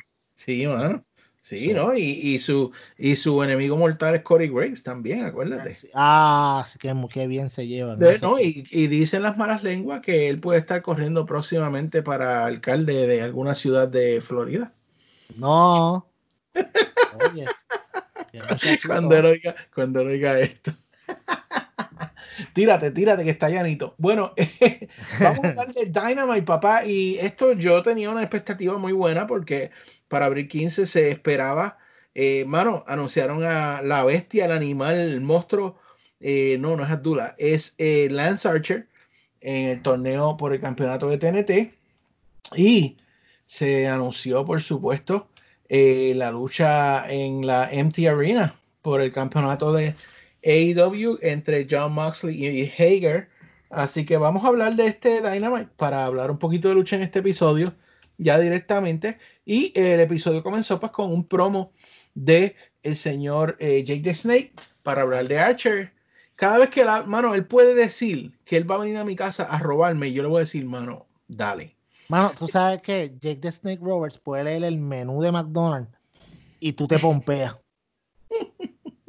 qué, qué bueno es. Mano, qué bueno es. Pero, JD, si Jake the Snake Roberts es bueno, ah, mano, Lance Archer es una bestia. Sí, mano. Tú sabes. Super mega. Wow. El tipo está brutal. eh, esta lucha eh, había, ¿verdad? La duda de que la llave de, de Lance él la pudiera aplicar a gente más grande, ¿verdad? No solamente a los que son como cruiserweights. Y creo que la duda quedó ya aclarada cuando él le hizo esta llave. El blackout, el blackout, sí, se lo. Ajá, a Cole, Cole, Cabana, a Mano. boom, boom. Mira, pero te voy a decir una cosa. Eh, obviamente, eh, luego de, la promo de Jake Snake Roberts, le tiraron un pequeño, eh, pues un video package a Cole Cabana bastante cool, mano. Cole Cabana es un, como le dijo en algún momento Cody de Sean Spears, él es un good hand. Este tipo es un tipo que es dependable, que te hace buena lucha, que, que conoce el, negocio, sabe lo que tiene que hacer. Y tú no vas a esperar que él sea el campeón de AEW ni nada por el estilo, pero sí siempre lo vas a tener. Eh, o sea, es un tipo, es un como un multitool, ponle. Lo puedes usar en, en muchas cosas diferentes, muy bueno. Y luego, obviamente, empieza la lucha eh, sale, eh, sale este muchacho, Lance Archer, va hacia el, va hacia, entrando hacia el ring y no va bien caminando cuando el primer fanático que se encuentra frente le mete una bomba de puño y lo deja tirado como, wow, mi pana. Obviamente, obviamente sabemos que, que, que, es un plan, que estos todos, obviamente sabemos que son luchadores, esto no va a pasar, aunque estaría bien brutal si pasara cuando, cuando esté el público de nuevo Sería exquisito ver eso. Eh, pero Lance Archer es una bestia. No, mano, es una bestia. Mano, está fuera de liga Lance Archer. cada vez me impresiona más y yo sigo en mi pensamiento de que Archer va a ser el primer campeón de TNT. Ok. Ya, ya hablamos de eso. Yo no, concuerdo contigo, pero, pero, pero, tengo que dejarte que tú te emociones, tú me entiendes. Porque Mano, y una cosa que yo dije cuando lo vi, yo sé que hay mucha gente que habló, habló, habló, ¿verdad? Y sé que no vamos a usar el término que no debemos mencionar hoy, pero hubo muchos de esos que se quejaron cuando la señora, o señorita todavía, ¿no? Eh, Britt Baker en el crucero de Jericho hizo realmente... Señorita. Bueno, no es casada, ¿no? Ok, no vamos a discutir eh, eh, eh, hizo el cambio de, técnica a ruda, mano. Ese ha sido, tú me, tú me hablas y me dices tu opinión, pero para mí este ha sido uno de los mejores, si no el mejor, cambio de alguien técnico a rudo en muchos años. Sí, wow. Esa promo que dieron desde, desde la oficina dental. Ella es bien buena. O sea, ella, como te digo, en lo que como cuando ella estaba de técnica, ella no podía enmascarar que ella no, no, todavía le falta mucha experiencia en el cuadrilátero, porque cuando tú eres técnico, tú no puedes, si tú te fijas, muchos técnicos no pueden utilizar el repertorio completo de movimientos porque son técnicos. Eh, al ella convertirla en ruda, no solamente puede ampliar su base de movimiento en el cuadrilátero, pero le da esta dimensión diferente de que ahora ella tiene actitud. Y la actitud que ella tiene es espectacular. Espectacular. De verdad que es una delicia. Antes, cada vez que sale Britt Baker, yo como que, ah, ok. Ahora es como que, yes, this is gonna be awesome. ¿Sabes? Eh, no ha hecho ni un segmento malo desde que se convirtió a Ruda. De hecho, el, más, el, peor segmento que ha hecho cuando se convirtió en ruda fue el primero. Los demás han sido de promo excelente, a lucha excelente. La, la semana pasada, obviamente, la lucha con, con, mi pareja, mi futura esposa algún día en mi mente, Hikaru Shida. Eh, eh, sí, eh, Nicolás, sí. tú sabes, una lucha espectacular la semana pasada, ahora en, en esta semana Britt Baker demuestra nuevamente en el cuadrilátero que está mejorando, que su, eh, su, su movimiento son más de, o sea, ya tiene una gran variedad de movimientos que no tenía antes y que va para arriba. Eh, no puedo esperar a que vuelvan los fanáticos, a que todo se reincorpore, porque a mucha gente se le olvida que detrás de Britt Baker y Hikaru Shida está la campeona, Nyla Rose o sea, que está en el background just waiting. So, mientras esto está pasando, Britt Baker se está consolidando. perdóname, pero hay más. Porque acuérdate que está Big Swole, que no puede estar por las razones obvias, pero Exacto. también está por ahí. Sí, no, y sin contar que también está Shana, que ella tiene un, ella todavía tiene un, una rivalidad a media con, con, con la campeona Nyla Rose porque la, por un par de veces que las tiró encima de la mesa. Y no podemos olvidar a Statlander. Yes. Es que hay tanto, ya, ya este roster, hermano. Sin, sin, sin, sin hablar de Rijo, que también Rijo, cuando Rijo vuelva, Rijo nunca tuvo una, una oportunidad para un, un, rematch por el campeonato. so, aquí, para, bueno, por poco lo digo. Compañeros que nos escuchan, qué porquería se oye. bueno, vamos, lo claro es que tengamos de demostrar en, en, en los últimos tres minutos que es el, ¿cómo te digo? El, de, el área de mujeres, la, la división de mujeres de AEW. Lo único que le falta es un Fit Finley que la ponga donde se supone que esté. tirando la, la, pullita ahí.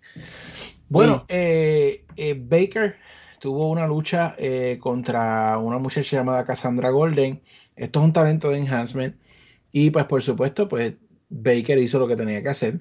Cabe señalar que Ikarushida estaba en el público mirando lo que estaba pasando y por supuesto no podemos olvidar el hecho de que eh, el señor Chris Jericho estaba en la mesa de comentaristas y estaba haciendo una tremenda labor vendiendo a Britt Baker y diciendo cómo eh, ella nunca hace trampa y que ella nunca haría trampa y que ella es como él.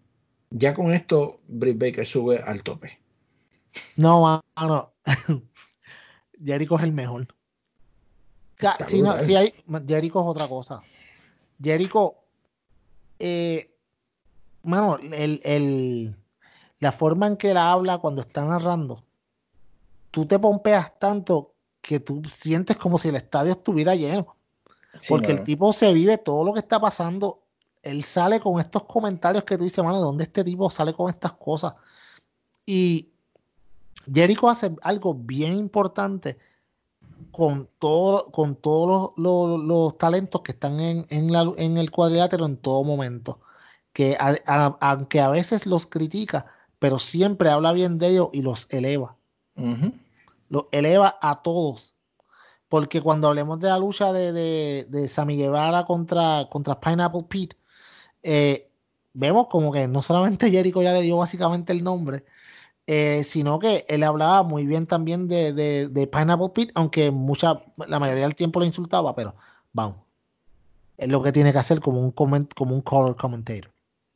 Bueno, ya, ya que hablaste de eso, pues precisamente la, próxima lucha, y antes que entremos ahí, quiero aclarar que durante todos los segmentos se daban eh, diferentes como mini entrevistas de personal externo, comentaristas y todo esto sobre quiénes ellos creían que iba a ganar la lucha estelar de la noche por el campeonato entre Moxley y Hager. Y esto le dio un, un sazón como, ¿verdad? Este, de, de, de, nuevo, como de lucha UFC o de boxeo, donde te ponen los expertos a hablar y me encantó, mano. De verdad que fueron cortas, breves, al punto y super cool.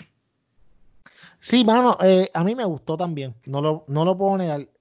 Eh, como te dije, al principio de esta lucha, yo lo dije hace par de semanas atrás, mano, que hagan esto para que salgan ya de, de, de, Jake Hager y etcétera, etcétera. Pero según fueron pasando las semanas y como lo estaban dando promo, ¿sabes? Al final del día, con este último round de promo que le dieron durante el show, mano, se, se, veía bien cool porque eh, se veía como, como que, ok, esto es algo bien importante.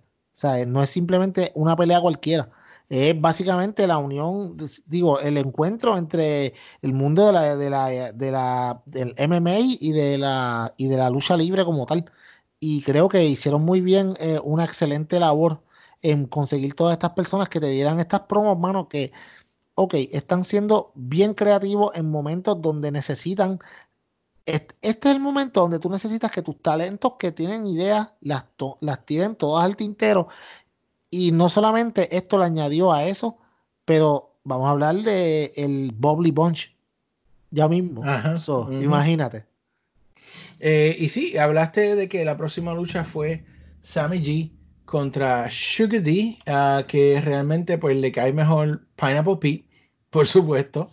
Eh, el chamaco había hecho una promo muy buena en YouTube eh, y honestamente yo me gustaría seguirlo viendo y que se desarrolle. Él tiene buenas movidas, tiene personalidad, quizás tiene que trabajar un poquito el físico, eh, pero en cuanto a todo lo demás me parece que fue dio una muy buena lucha. Por supuesto, quien tenía que lucir lució, que es, Sammy Guevara.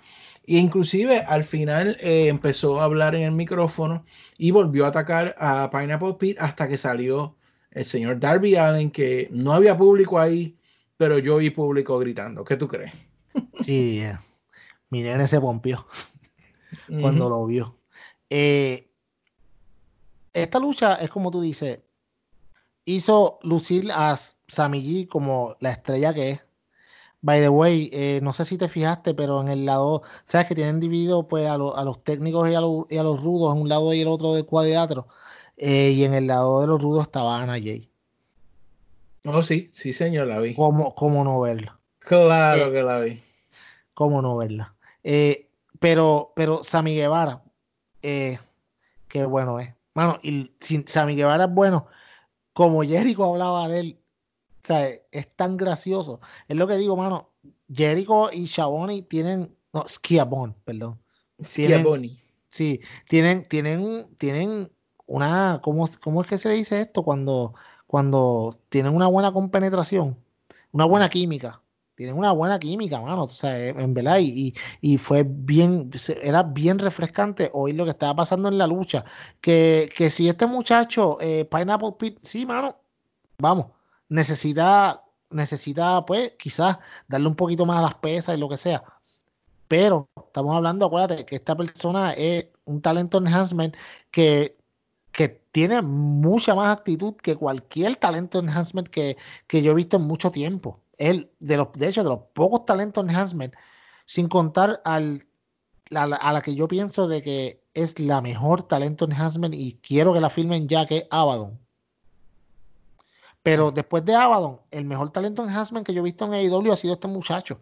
Y, mano, con Jericho ponerle el nombre y la promo que él hizo, que está súper, estuvo súper buena eh, yo creo que, tiene buenas posibilidades, hermano, eh, para esta nueva, esta futura cepa de aquí a par de años en AEW, eh, si lo contratan, mano, que tú lo puedas ver en Dynamite como un regular, pero, pero tiene buenas posibilidades. Por ahora, en Hans Mentalen está bien.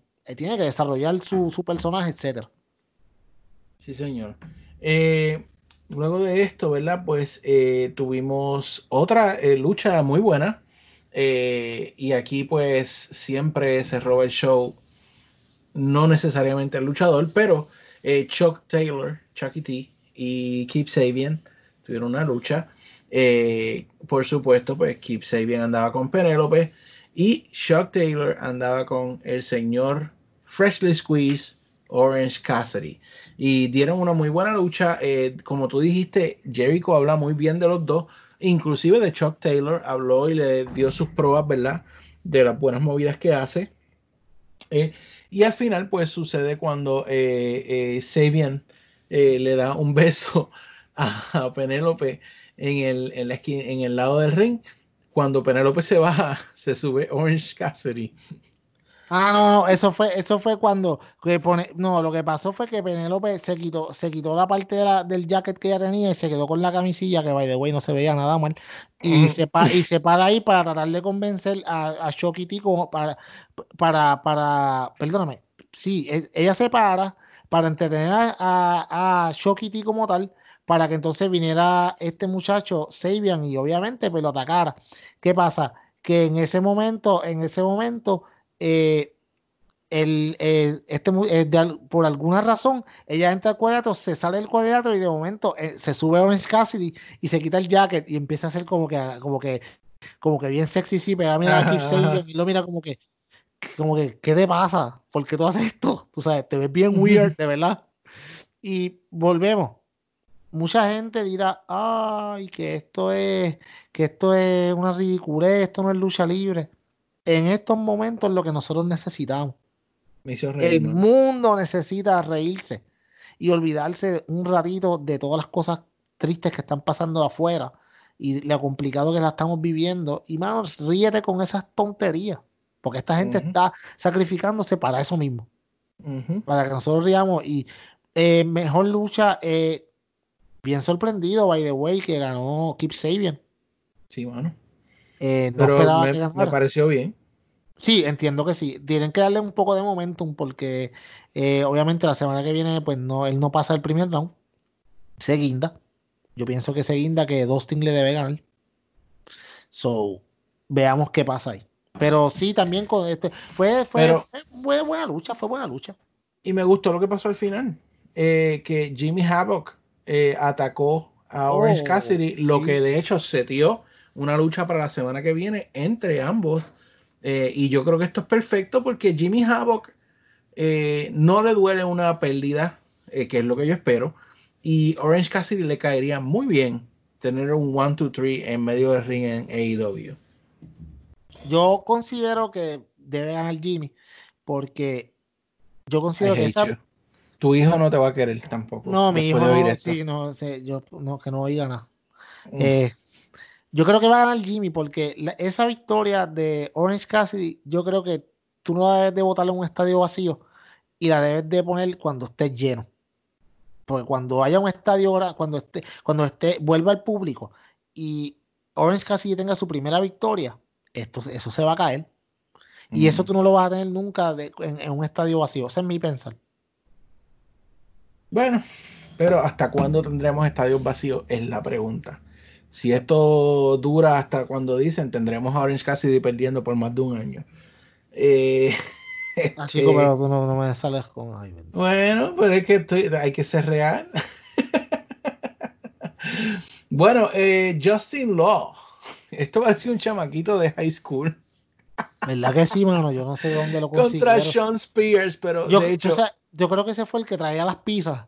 Le dijeron, ¿qué tú vas a hacer, nene? Ah, sí, delivery para Tony Khan. No te vayas, espérate, quédate un momento. Toma 20 pesos más. Toma 20 pesitos, quédate aquí, un par de minutos, te vamos a destruir y después te puedes ir. Es más, toma 20 más.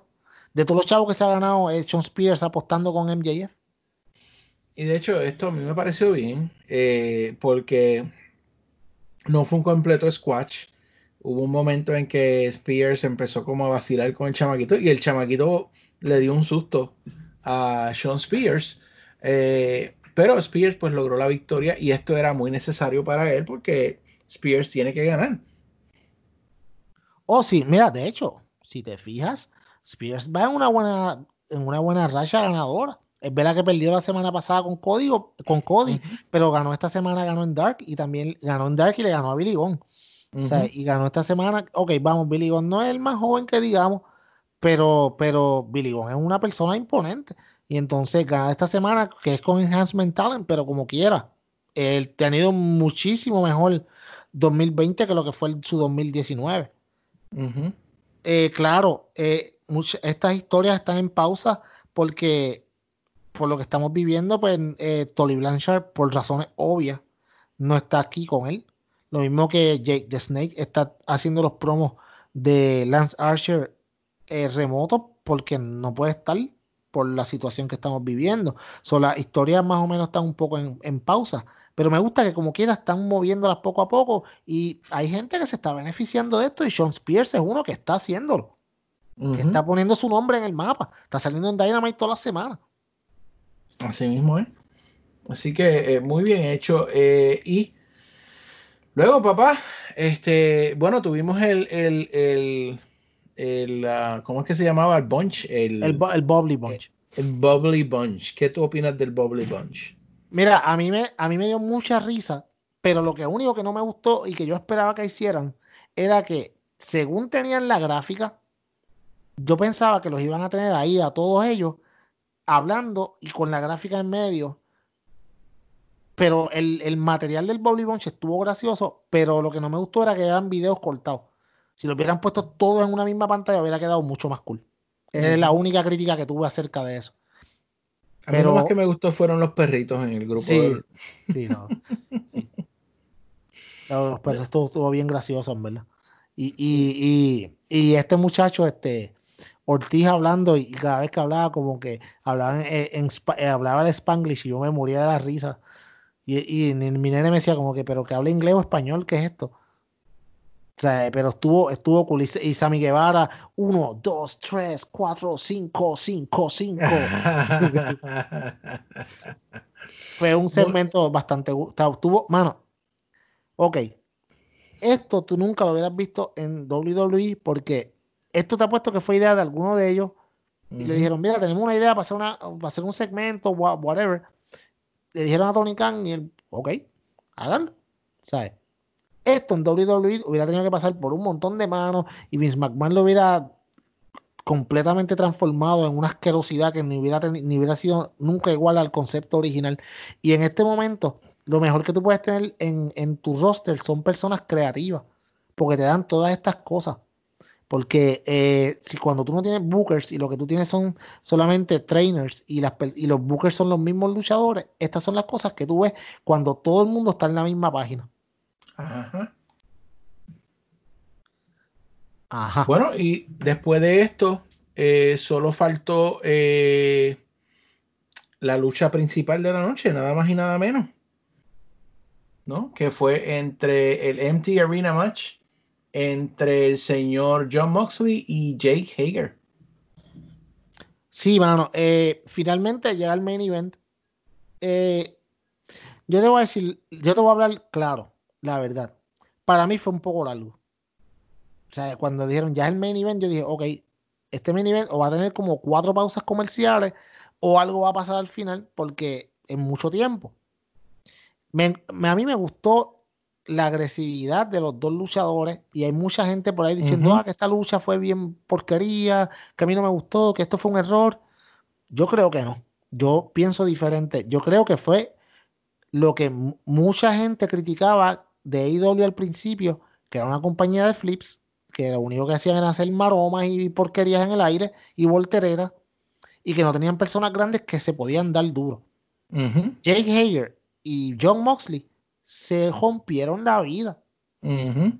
Y esto es lo eh, yo no esperaba nada más. Esto yo, yo dije, ok, esta lucha ellos se van a dar hasta por debajo de la lengua. Aquí no hay flips, aquí no hay vueltas, aquí hay dos, dos dos toros dándose puños por por lo menos 15 o 20 minutos. Y no fui y no tuve nada de excepción por eso. Y obviamente todos sabíamos que iba a ganar John Moxley, que no había forma sobre la faz de la tierra que ganara Hager. Pero la lucha fue lo que yo esperaba, dos personas grandes dándose duro y ya. Sí, tú no, tú no esperabas flips ni, ni, ni. No, no, no, ni una lucha técnica, ni una lucha técnica, ni un modelo. De hecho, me sorprendió mucho al principio que estaban. Eh, al principio, los primeros 3, 4 minutos de la lucha fueron básicamente MMA holds. Que Moxley de nuevo demuestra la versatilidad de sus movimientos, porque él estaba aplicando one holds en, en, a Jay Hager en muchos momentos. Y esa parte, a mí, esa parte fue de lo más que me gustó de la lucha al principio y los diferentes movimientos que estaban haciendo en la lona. Porque se veía, ok, esto es MMA contra, contra lucha libre, contra professional wrestling. Y esto fue lo que tuvimos. No fue una clínica, no fue la mejor lucha de la vida, pero es que tú no esperabas que fuera así. Tú esperabas que se dieran con la vida. No iba a ser un clásico como John, como John Moxley contra Kenny Omega. ¿Sabes? Y para mí, para mí el, fue el, resultado eh, fue el resultado esperado de una lucha que tenía que ser así. No hay nada más que buscar. Y, y déjame decirte, esa última movida que le hizo Moxley a Hager, cuando Hager cayó en esa silla, yo vi un golpe en el borde de esa silla, a mí me dolió. Ah. Mano, ellos, eh, ¿cómo te digo? Hubieron, no solamente esa movida, hubieron un par de movidas que se dieron duro de verdad. Como te digo, no, ellos no, no, no hubieron, no se aguantaron. They didn't hold back. Ellos zumba todo lo que tú tengas. Lo que, otra cosa, eso sí te iba a decir. A mí el comentario de JR no me encantó porque yo pensaba que iba a estar con otra persona. Y era complicado seguirlo porque obviamente sabemos que no estaba ahí pero él, yo nunca lo había escuchado solo narrando una lucha completa. Le faltaba al compañero. Sí, es fuerte, es fuerte, le, faltaba, sí. Le faltaba, le faltaba al compañero. No es que sea malo, pero le faltaba a esta persona que lo pudiera acompañar y que, y que rebutara sus puntos. Y no sé por qué no hicieron como están haciendo en BTI, e, que by the way, yo creo que debemos de tocar un poquito de BTI. en camino al BTI 200.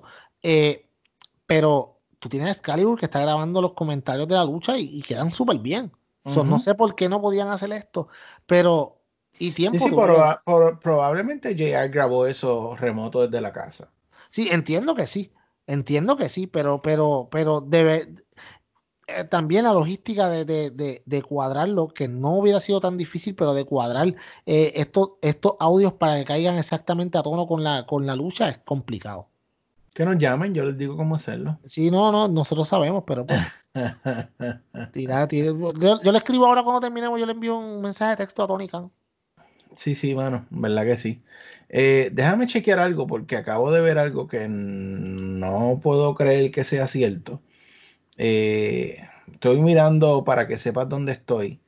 La lista de alumni o los alumnos de WWE. Porque tú sabes que todo el que es despedido, que se va a WWE, pasa a esa lista. Inclusive ahora mismo estoy viendo a The Champion, Chris Jericho ahí.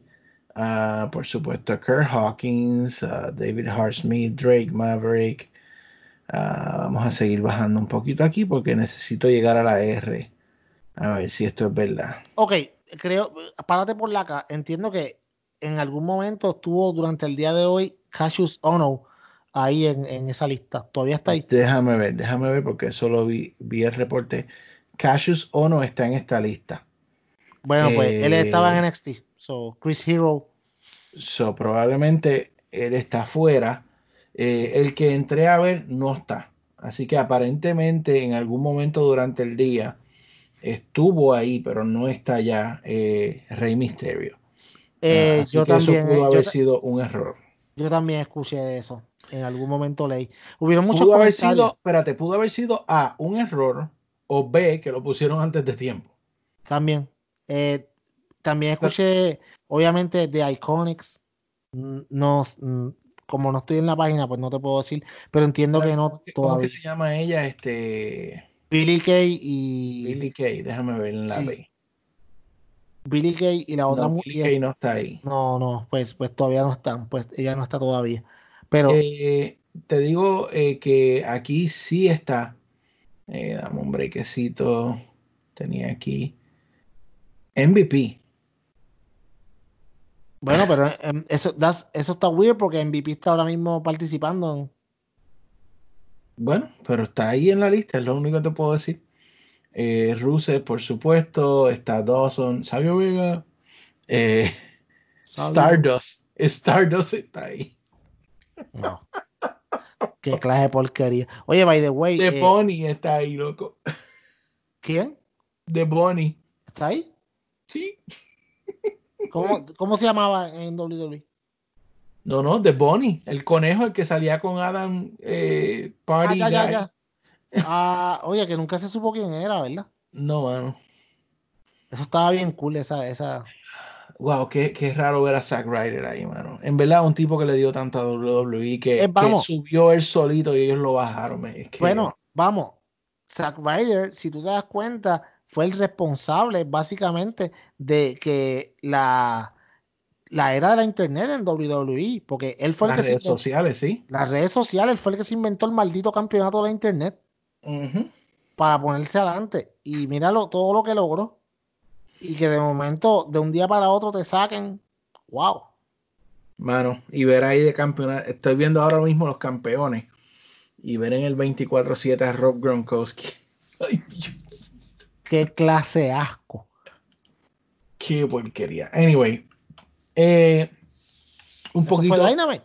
Eso fue Dynamite, señoras y señores. Y ahora hablando un poco de NXT, que de hecho NXT logró ah, ganar. Espérate, espérate, antes de que hable, antes de que hable de NXT, eh, vamos a hablar unos segunditos de el camino hacia Being the Elite, episodio número 200, que los Young Bucks eh, se tiraron esta semana, JD, un triple episodio, un episodio lunes, uno martes, uno miércoles, en camino, el, el camino a BTE 200. Eh, para los que no saben, obviamente el BTE es la serie que básicamente nos trajo lo que hoy es Dynamite, porque de ahí fue que se empezaron básicamente todas las ideas, eh, y en las cuales nos muestra un poco las vidas tras bastidores de estos luchadores en las que ellos hacen skits, etcétera, etcétera. Nos muestra un poquito de lo que está pasando en la parte de atrás. Ellos mismos hacen sus propias historias ahí que no necesariamente están relacionadas a la televisión. Pues en camino a BT 200 esta semana eh, tuvimos a los Young Bucks en el cual Nick Jackson y primero tuvieron tres días de primero fueron las luchas de los, de, de los Jovers, que si los Jovers iban a entrar, que tenían que perder en menos de tres minutos, que si no tenían que ser en pareja, etcétera, etcétera. Pero en una Nick Jackson viene a donde Matt y le dice, yo quiero la lucha. Esa lucha que yo siempre te he pedido, yo la quiero. le dijo, ah, tú vas a hacer eso. ¿Qué vas a decir mami, papi? O sea, ¿qué va a decir la mujer tuya? ¿Qué va a decir la familia de nosotros? No, yo quiero esa lucha. Obviamente se empieza a especular de cuál es la lucha. Y él dijo, yo la quiero para BT 200. Eh, tú podrías decir fácilmente, ok, Blood and Guts es la lucha que todo el mundo quería ver, pero yo me imaginé desde el principio que era eh, Matt contra Nick Jackson, y entonces el segundo día que hicieron el Jobber Battle Royal, este, porque esta gente, de hecho, ese ring JD que ellos están utilizando ahí es el ring de, de, de esta gente, de, de, de, PWG, que se lo rentaron a ellos para que lo pusieran en la casa de Nick. Para grabar estas cosas, para que ellos puedan practicar ahí. So, eh, al final del día, él, eh, hace un Battle Royale, lo gana Matt Jackson, perdóname, lo gana Nick Jackson, y entonces Nick le dice, yo quiero la lucha, la lucha que yo quiero es eh, Matt contra Nick Jackson en BT 200, o la semana que viene, pues va a ser este BT episodio 200, Matt Jackson contra Nick Jackson. So, vamos a ver qué pasa ahí. Este, eso estuvo, eso estuvo bien cool. Esta gente, volvemos, siendo creativo, utilizando el tiempo que tienen ahora para poder hacer estas cosas para entretenernos. O sea, ellos no tienen ni que hacer esto, pero lo hacen para entretenernos. Así que, ajá, hablemos de NXT y sí, pero déjame decirte algo porque acabo de ver esta noticia y creo que es importante señalarla en contraste a todo lo que hemos dicho en este episodio de lo que es lo que se supone la compañía estandarte de lucha en Estados Unidos. Eh, acabo de ver, ¿tú sabes qué compañía le sigue pagando a sus luchadores? Ring of Honor. Sí, señor. Ring of Honor, a pesar de que no ha podido hacer shows en abril y por supuesto en mayo no los van a poder hacer, todavía siguen pagándole a sus luchadores, referees y oficiales. Eh, y se dice que están haciendo un esfuerzo muy grande y señoras y señores, esto es de aplaudir. Definitivamente, según decimos, lo no tan bueno, hay que decir lo bueno. Así mismo es. Haciendo, demostrándole a la gente, demostrándole a la gente lo que es, tú sabes, ser una persona que tiene principios, que la palabra vale y que si yo te doy un contrato, lo voy a honrar hasta la medida que sea posible. Y sin estar generando los millones que tiene WWE. Pues vamos por la corrida de NXT rapidito, como siempre hacemos. Finn Balor contra Fabian Eitner, uno de los miembros del grupo de Walter, eh, le ganó eh, no es de menos esperar. Aquí usted puede notar que lo que va a pasar es que Finn le va a seguir ganando a todos los miembros de este grupo. Siempre se me olvida el grupo, el nombre del grupo de Walter. ¿Cómo es que se llama? Imperium. Imperium. Y eso es lo que va a pasar. Pues yo, tú puedes ver que él le va a ganar a todos los, eh, miembros hasta que llegue Walter. Y a Walter no le va a ganar. Eh, tu favorita Charlotte hizo una promo diciendo que ella va a oh, dominar, que va a dominar a todas las luchadoras de NXT lo cual yo no lo dudo. Eh, si Ali contra Alaya o Alía eh, va. eh, declararon el torneo interino de eh, el campeonato Cruiserweight, lo cual para mí es como tonto. Un campeonato campeón interino. vamos, vamos, espérate, espérate, vamos. Vamos. Obviamente va a ser un torneo porque IW tiene un torneo. No te, no te, no te llames a engaño. Eso de que, ay, que Jordan Devlin no, no puede defender el campeonato porque está en Inglaterra y el campeonato es acá sencillo. Tú le quitas el campeonato y lo deja, le dice, ok, el campeonato vuelve a Estados Unidos y el que, el que él perdió el campeonato contigo era el campeón, pero no, vamos a hacer un torneo. ¿O porque no lo defiende con luchadores de allá? No, no, no, exacto. No, by the way, ese torneo debe ser bastante bueno, porque hay mucha calidad de luchador. Uno de los una de las personas que están en este torneo es eh, Drake Maverick, que va a luchar el torneo aunque lo hayan despedido. Así mismo Es. Y tenemos, ¿verdad? Que eh, Isaiah Swerve Scott contra Akira Tozawa. Tozawa ganó. Eh, yep. Y yo no sé, no entiendo lo, que ellos quieren hacer o no quieren hacer con Tozawa porque lo ponen en Raw, después lo vuelven a poner en Cruiserweight. Eh, me confunde, me confunde qué, qué booking es que ellos quieren con él. No entiendo. Uh, Tegan Knox contra Raquel González eh, y ganó Tegan Knox. Eh, aquí hubo una intervención de Shotzi, Shotzi Blackheart. Um, ¿Quieres añadir algo? Ah, no. Ok, uh, una breve promo de Kit Lee añadiendo de los sacrificios que él hizo para llegar a donde está. Ok. Eh, Dexter Loomis contra Tahuri Miles. Este Dexter Loomis, el tipo tiene, eh, tiene look. Eh, ¿Qué a ti te parece? Este tipo tú lo conocías de antes. Esta, perdón, no tipo. Este luchador, el Dexter Loomis, que parece que ahora su llave es la Anaconda Vice, que así es que ellos le llaman precisamente a la misma llave triángulo que está haciendo eh, Jay Hager. Mm, no, mano, de verdad, no sé, no, no sé.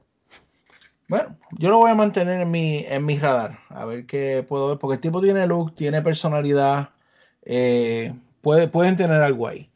Eh, luego, una cosa que yo no entendí de ninguna manera, y sí entiendo, pero no entiendo, me explico. tú sabes que Velveteen Dream está como en un programa con Adam Cole, donde aparentemente Velveteen quiere ir por el campeonato de NXT.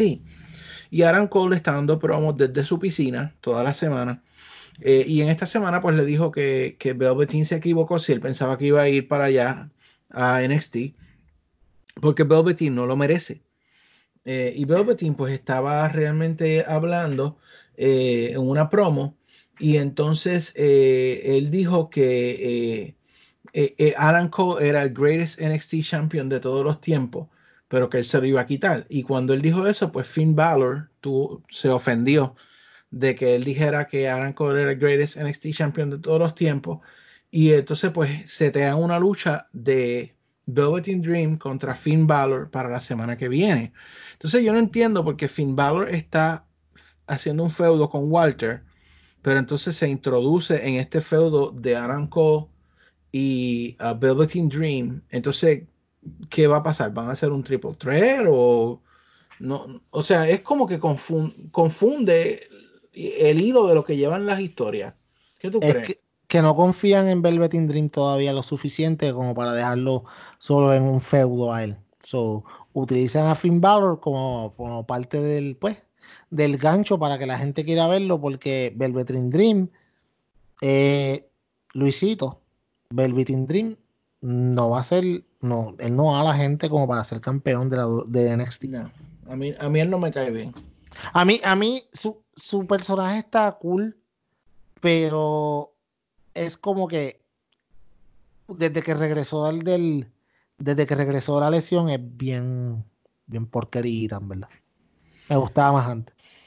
Y por supuesto, eh, eh, también hubo una lucha por el campeonato en parejas aunque uno de los parejas no puede viajar a Estados Unidos en este momento, hablo por supuesto de Pete Dunne, pues lo que están haciendo ahora es que eh, Matt Riddle eh, defendió los campeonatos en pareja con un reemplazo de Pete Dunne contra Undisputed Era. Eh, y este reemplazo fue Timothy Thatcher, que dijo Pete Dunne que él lo seleccionó él mismo. ¿Tú habías oído este Timothy Thatcher antes? Sí, él es bueno. Él es ya, so hizo una llave de rendición. Eh, eso, Timothy Thatcher fue de los últimos que, de los últimos que contrataron, de los últimos que contrataron en, en, en WWE cuando, cuando cogieron también a, cuando cogieron a, y sé que vas a hablar de él ya mismo, a el ex Killer Cross.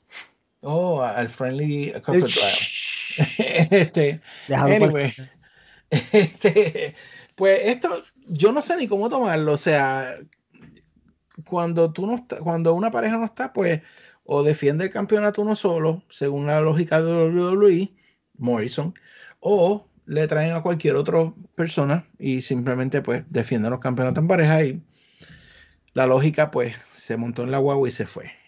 Hace jato. y bueno, pues para terminar, el señor Tommaso Champa estaba dando una entrevista en la parte de atrás eh, diciendo que ya estaba, ya se había acabado con Johnny Gargano, que de hecho, una pregunta que yo te tengo, Peyot, y tú me la vas a contestar en esta noche. Porque Triple H había dicho en el build-up para la lucha de Gargano y Champa que el que perdiera se tenía que ir de NXT. ¿Eso es cierto o no es cierto? Sí, señorito. ¿Dónde quedó eso? En, el, en, en, donde, en lo que tocaba decir, en el autobús de la lógica. El autobús de la lógica se montó también esto. Y se fue también. Champa no mencionó en ningún momento que se vaya. Y aparte de eso, pues vino el Friendly Gator y lo atacó por detrás. Vamos. Eh, bueno, perdón, antes era Killer Cross, ahora es el Friendly Gator, como yo pronostiqué. No, perdón, no es Friendly Gator, pero casi casi. Carrion Cross. Lo atacó y lo dejó tirado en el piso. ¿Qué nombre más? Yo no voy porquería. Yo no voy a reírme, porque cuando ustedes me lo dijeron por la, al mediodía, yo tuve que literal, yo estaba manejando y literalmente yo tuve que pararme en una esquina a reírme. Wow, wow, wow. Carrion Cross. Carrion Cross. ¿Por qué no le pusiste su nombre? Que él se llama Kevin. Ponle Kevin. Kevin ah. Cross sonaba mejor. Claro. Porque, ¿Cuál es el, el miedo de ponerle Killer? Mano, el nombre de Killer Cross era, yo creo que de, los mejores nombres por mucho las independientes. Pero cuando él lo firmaron, que yo les dije a ustedes, yo no les dije a ustedes que le iban a poner el Friendly Gator. Claro. Eso lo dije. Claro. De hecho, no solamente debutó él, también debutó Scarlett. Porque sale el zapato. Salió la, salió la, bota de ella. Exacto, sale el super zapato de Azótame con el palo de Scarlett Bordeaux. que vamos a ver. Que, que, vamos a ver si a Scarlett también no le quitan el apellido y solamente se llama Scarlett, lo cual no lo dudo. Scarlett Cross. Scarlett Cross y Carrion Cross. The Cross Family. Cross Family. I love you, you love me. I'm the friendly gator. El lagartijo se metió en la cueva. La cueva. De pronto atacó a Tomás Champa. ¡Qué porquería! El Killer Cross pasó a ser Carrion, Carrion Cross. Yo lo sabía. Yo lo sabía. Y que, que Carrion Cross no, no está nerviosito después de lo que pasó ayer. De decir, diatre, firmé con la compañía que no era. Oh, obvio. Bueno, yo te dije que las tres personas más felices en estos momentos son Lance Archer, Brody Lee y Matt Hardy. Porque tú sabes que si esto hubiera pasado, a Matt Hardy lo hubieran dejado ir. Se acabó su contrato y se fue. Tiene un nuevo contrato garantizado, está feliz, siendo lo que quiera hacer. Ay, ay, ay, papá. Bueno, esa es la lucha libre esta semana, mi hermano. Carrion Cross. Carrion Cross. Mano, eh, de nuevo, ya para terminar, y en una nota seria de nuevo, que descanse en paz Howard Finkel, The Fink. Eh, bien, de verdad que me, me, me chocó. de hecho, la última vez que yo lo, que lo vi en, en WWE Programming como tal, se veía, se veía bien viejito. Pero se veía, pero se veía con, como, como quiera que sea, tú lo veías y tú veías como que este es un viejito con el que yo quiero hanguear. O sea, un viejito que es cool y, y que tiene historias para hacerte que tú no te cansas de escucharlas. Y de verdad que una gran pérdida para el mundo de la lucha libre eh, nos unimos a la pena que tiene que embargar a su familia y de parte de ese de podcast, pues que descanse en paz Howard Fink. Sí, señor. Y de esta manera, pues despedimos el episodio de esta semana. Gracias a todos por su apoyo, gracias por eh, comentar, ¿verdad? Eh, nuestros chats por sus sugerencias, sus mensajes. Eh, tenemos amigos que nos mandan ¿verdad? las noticias también para ayudarnos a postear. Así que gracias, gracias a todos. Luisito, espero verte pronto. Y Peyot, llévanos a la tierra prometida. Bueno, y si usted que me está escuchando ahora mismo Carion Cross. Carion Cross. Carion.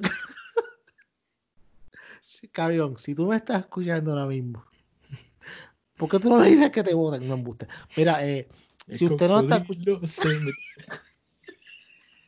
Yo no voy a poder terminar aquí. Mala mía, mala mía, me callo, me callo. Yo no voy a poder terminar el episodio así. Esto es injusto. Me acuerdo el, el, anuncio nuevo de Geico que, que, le están haciendo burla a él, como que no me haga esto, que me da mucha risa. Mira, eh, ay Dios mío. Si usted, persona me está escuchando, ay Dios. Si usted, si usted quiere noticias confirmadas y usted no quiere parecer un ridículo tirando rants, hablando de cosas sin sentido, eh, si usted quiere escuchar simplemente o leer, en este caso, eh, información corroborada, no rumores a lo loco, no tirando headlines por tirarlo, y solamente hablemos de lucha libre y lo que es facebook.com slash sdpodcast o www.sdpodcast.com. Ahí hay encuestas, ahí hay eh, artículos, By the way, viene un artículo ya que lo, ya los, lo, voy a lo voy a tirar ya pronto. Es más, lo voy a tirar antes del próximo podcast, ya va a estar ahí, de la semana que viene. Detector de atorrante, viene por ahí. Zumba. Edición, lo que las personas que despidieron de la WWE. Con eso solamente lo tengo que decir todo. Viene ya para la semana que viene, lo estoy preparando. Ya tengo un bosquejito inicial para saber de lo que voy a escribir y viene por ahí pronto. Vienen, hay columna, el podcast lo puedes escuchar de ahí. Hay tanto la sección, están las noticias corroboradas, no como aquel que se pone a tirar disparates a lo loco. lo dije yo primero solamente para el click. Aquí no, yo no quiero tu click porque. Sí, mano. No hacemos clickbait, no hacemos clickbait. No, aquí yo quiero que usted entre porque usted quiera informarse de lucha libre. Facebook.com slash sdpodcast, sdpodcast.com. Y con eso, hasta la semana que viene, otro episodio más. Esperamos que Luisito esté con nosotros y que la semana que viene tengamos muchas mejores noticias. Ojalá y, este haya sido el fin de los despidos y no nos tengamos que mañana eh, disfrutar o no disfrutar, sino eh, tener una asquerosa tarde de noticias en el cual más personas pierdan su trabajo porque esa no es la idea. Pero la semana que viene nos escucharemos en otro episodio más de SD Podcast, tu podcast preferido de lucha libre en español en tu idioma, papá.